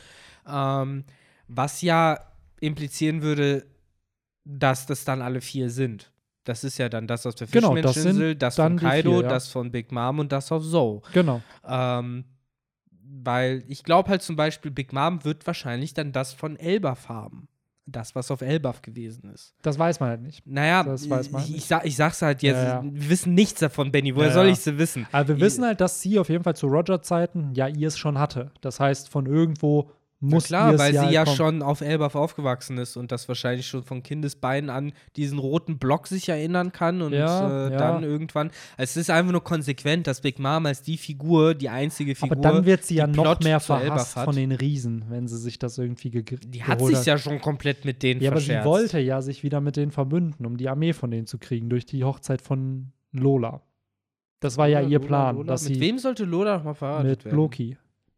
Ach Und ja, dann ist was die wir gar nicht gesehen haben, ne? Genau. Ja, vielleicht war da die Idee als äh, Geschenk, das Poneglyph wiederzugeben, weil die Logik ist ja, wenn ich es abkopiert habe, brauche ich es ja nicht mehr. Ja, ist halt wirklich die Frage, ob Elbaf da das hatte. So, ob die, also ich glaube auch, dass die Poneglyphe haben, safe. Dass die halt auch irgendwie mit dem antiken Königreich verbündet du waren. So, Elbaf, die Fischmenscheninsel und wo könnte Kaido halt sein? Ja, Wano. Ich glaube, das ist einfach das von Wano. das ist, von Wano.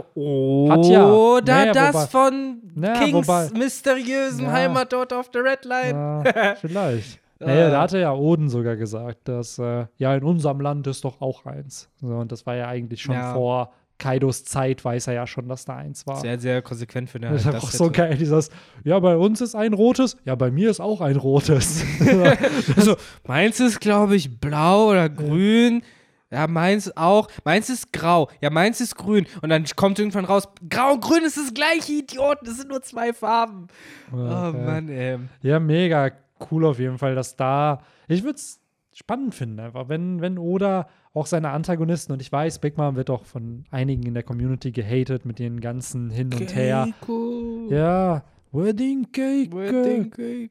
Aber die Story von dieser Frau ist halt von der Old Hack ist halt noch nicht vorbei. Nee. So, und gerade ihr Flashback finde ich halt ist sehr, sehr juicy und noch nicht zu Ende erzählt. Weil wir da, wir sehen zwar, okay, sie hat auf einmal die Fähigkeiten, es wird stark impliziert, dass sie Mother Carmel und die anderen Kinder gefressen hat, aber wir sehen es nicht. Und Attack on Titan hat zum Beispiel auch einen sehr, sehr coolen Moment, wo du halt einen Flashback siehst, du siehst, wie ein Charakter was tut und denkst dir so, ah, krass. Aber entscheidende Momente jetzt, sind gecuttet. Jetzt kommt. Entscheidende Momente sind rausgeschnitten und die Momente kriegst du dann 50 Chapter später zu sehen, wo du dann einfach noch mal fünf Sätze mehr siehst und eine andere Perspektive. Du kommst einfach zwei Minuten vorher in die Szene und dann merkst du, ah, so war das.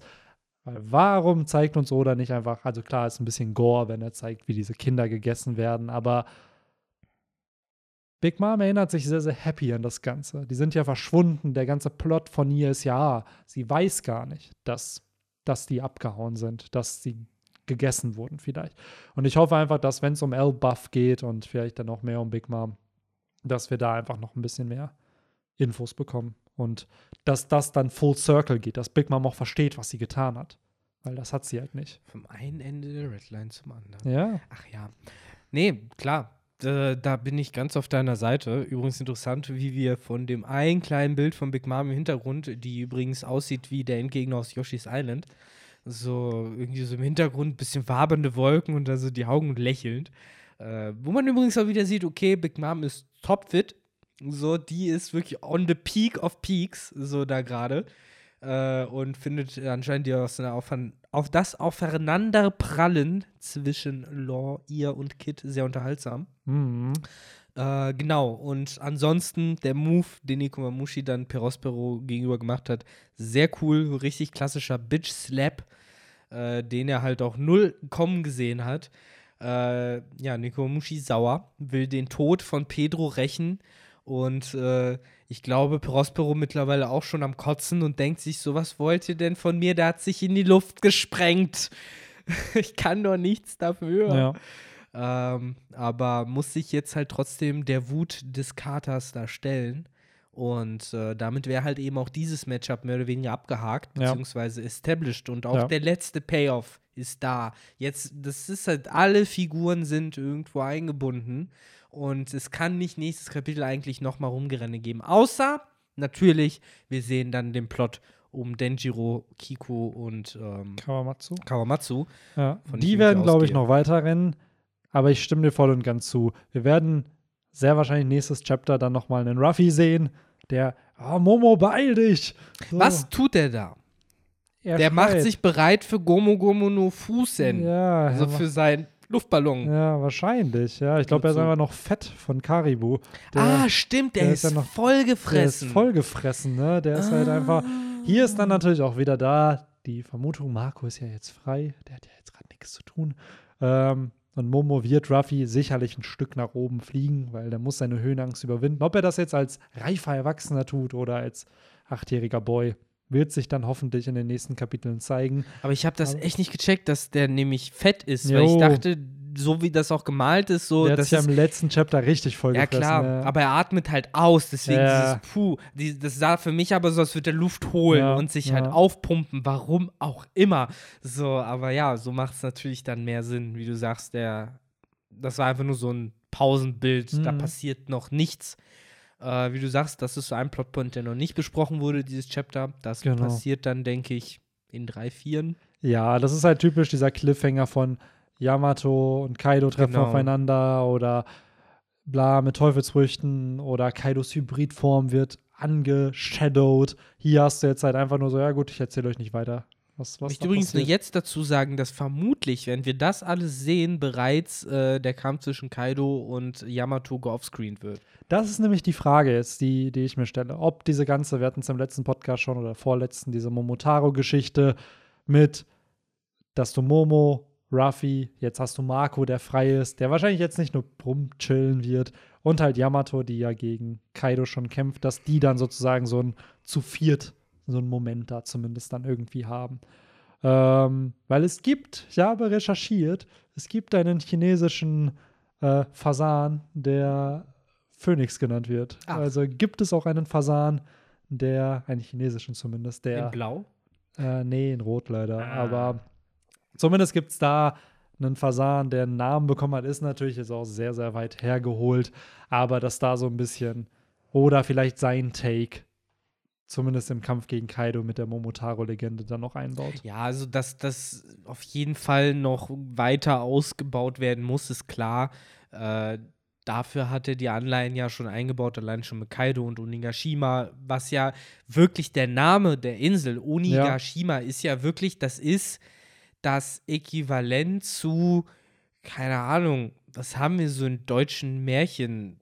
Siegfried und den Drachen oder so. Ja, es ist halt blöd gesagt, als hättest du die Insel Insel Spukstein genannt. Das, ja. ist, das ist ja wirklich das japanische Äquivalent. Ja, dieser Name Onigashima, der wird ja in Märchen verwendet ja. als der, der. Er wollte ne, sie ja erst Ryugashima nennen, aber das wäre ja. dann wahrscheinlich zu obvious gewesen, so wegen der Teufelsfrucht von Kaido. Und dann, ja, es ist halt da jetzt ist ja beim Originalnamen ja sozusagen ja, geblieben, ne? genau. also der auch in den Märchen verwendet wird. Ja. Und deswegen natürlich äh, sind da die Anleihen an diese Volkserzählung äh, da.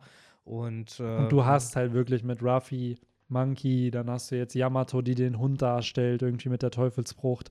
Also, ja, würde mich jetzt nicht wundern, wenn Marco, und das ist das, was ich eigentlich sagen wollte, dass Momo einen gewissen Teil der Strecke schafft und dann kommt halt ein Marco und schnappt sich die beiden und bringt die wieder nach oben. Also, dass der Marco am Ende dafür verantwortlich ist, um die beiden nach Onigashima wiederzubringen, weil Ruffy weiß ja noch gar nicht, dass Marco da ist. Stimmt, das weiß er noch gar nicht. Und dann ist er so, uh, Pineapple Head. Ja, stimmt, stimmt. Ach Gott, das wird doch noch cool. Ja, ja mega. Der wird sich halt safe erstmal bei Marco bedanken für Marineford, dass er ihn gerettet hat und so. Und freut sich natürlich, ihn zu sehen. Und ja. dann. Ah, und das Geilste daran ist, dass es in den nächsten drei Kapiteln erstmal Woche für Woche weitergeht. Ja. Ah, das ist so schön. Bis dann nächste Woche einfach so ein Recap-Chapter ist.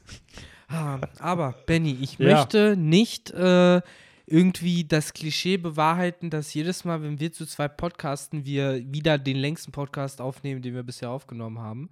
Was glaubst äh, du denn? Also ich weiß, dass wir gegen sieben angefangen haben. Das heißt, wir müssten jetzt kurz vor der Zwei-Stunden-Marke sein. Ja. Zweieinhalb Minuten haben wir noch. Genau. Und das gehört auf jeden Fall zu einem unserer Längst-Podcasts. Ich glaube, wir haben einen, der knapp über zwei Stunden geht. Zumindest jetzt so in den aktuellen. Und das war, glaube ich, auch einer mit Henry sogar. Nicht, wo wir zu zweit waren. Yes, ich glaube, wir haben. Boah, lass mich gerade schinden wir jetzt die Zeit, ne? Jetzt wird's der längste Podcast. Also, nee, das nicht. Das war der längste Podcast, war, glaube ich, 957. Der ging zweieinhalb Stunden. Zweieinhalb. Nee, 967 als, äh, als Roger Lovetail gefunden hat. Ah, das ja. war die längste Folge. Aber da war auch Tuga sogar dabei. Ich weiß es gar nicht. Kann sein. So, und wir haben auf jeden Fall zwei Stunden schon mal geknackt gehabt. Das weiß ich hier auch. Passiert ab und an. Ähm, ich gucke hier, 1,55 war Chapter 1000. Und wo ist denn das? Wir hatten auf jeden Fall zwei Stunden. Ich meine auch, recht aktuell. Zwei Stunden noch. war 203, 1014. Genau. Das war da, wo Kiku und äh, Kinemon verloren haben. Ja, ja. Und dann ja. haben wir hier jetzt neulich gegen dieses Who's Who Chapter, da mit 1 Stunde 49, dann eine Stunde 14, ja. Aber im Durchschnitt sind wir bei einer Stunde 20 bis einer Stunde 30. Das Alles ist so gut. Ich finde die nur, Standardfolge. Aber nicht, wenn wir zu zweit sind, dann werden sie automatisch irgendwie immer ein bisschen Ja. länger. Aber es ist auch ein gutes Chapter, seien wir ehrlich. Jeder, jedes Bit, was wir in diesem Chapter irgendwie hatten, hatte Potenzial, um zu diskutieren und da halt auch Erkenntnisse zu droppen. Das Benny, ich habe keine Ahnung, was dieses Jahr noch rauskommen sind, äh, ist, aber für mich ist das bisher das beste Chapter des Jahres. Ich glaube aber, ich habe das schon mal gesagt dieses Jahr von nicht allzu langer Zeit. Ich weiß nur nicht mehr bei welchem Kapitel. Mhm. Aber das ist eigentlich bisher so ziemlich flawless. Also da ist alles drin. Ich glaube, 1010, also 1010 fandst du, glaube ich, ganz gut. Das war mit Königsaki, wo dieser Special Königsaki Clash war. Boah, ich weiß es nicht. Ich weiß nur, da haben wir sehr rege drüber diskutiert. Ja, Aber ja, auch auf den Blick nach draußen muss ich mich mal wieder outen. es Äh, wird dunkel. ja, und ich habe leider kein Fahrradlicht. Oh, Weswegen, ich glaube, unsere Zuhörerinnen und Zuhörer wollen nicht, dass ich am Ende noch, ähm, ja, natürlich äh, allen äh, Straßenverkehrsordnungen entsprechend zu Fuß mein Fahrrad nach Hause schieben muss. so sieht's aus. Ich entlasse dich auch gerne in drei Sekunden, weil wir jetzt die Zwei-Stunden-Marke auch dann geknackt haben. Ähm, ja, ich würde sagen, wir haben alles bequatscht. Bis auf die, Ich hoffe. bis auf das Fan-Request-Bild am Anfang. Leider nicht mehr im Kopf, welches es war. Mir jetzt auch. Ach doch, äh, Tontatas tun Dinge. Ja, so, Äh, und damit beschreibst du es. Ich glaube, ein Frosch ist noch drauf. Das ist halt Tontatas Ja. Frösche und äh, Blumen, weil die Request war halt auch wirklich so ein bisschen seltsam und einfach, einfach nur, ja, ich möchte Tontatas sehen, die in einem Blumenfeld mit einem Frosch äh, äh, Verstecken spielen. Und ja, das hat er auch bekommen. Danke, oder? Insofern, eigentlich sollten alle glücklich sein, Ja. die beteiligt an diesem, Cover, an diesem Coverbild waren. Insofern, let's, let's stand up. ah, seriously neue Catchphrase. Apropos Let's Stand Up, könnt ihr euch natürlich gerne äh, auch auf unserem Spotify-Channel nochmal äh, rumtreiben. Dort ist ja jetzt zu Band 10, meine ich schon, der Talk erschienen. Genau, und die letzten neun haben wir auch. Genau, die letzten neun haben wir auch. Und äh, wie gesagt, kleiner äh, Disclaimer, so gerade Band 10. Äh, gefühlt haben wir jetzt äh, eine Kopie von Band 10 in den aktuellen Kapitel, denn es wird gefightet, gefightet, gefightet, gefightet und endet mit einem Cliffhanger. Und Yes. ich denke mal, so wird auch dieser Band enden, denn wir haben jetzt ja eben die Fights zwischen den Tobi Ropo, jetzt nochmal die Zusammenfassung und vermutlich ein, zwei Chapter und dann war es das. Yes. Wenn nicht sogar das das letzte Chapter vom Band war. Kann ich mir Ja, vorstellen, so als ja. letztes Bild.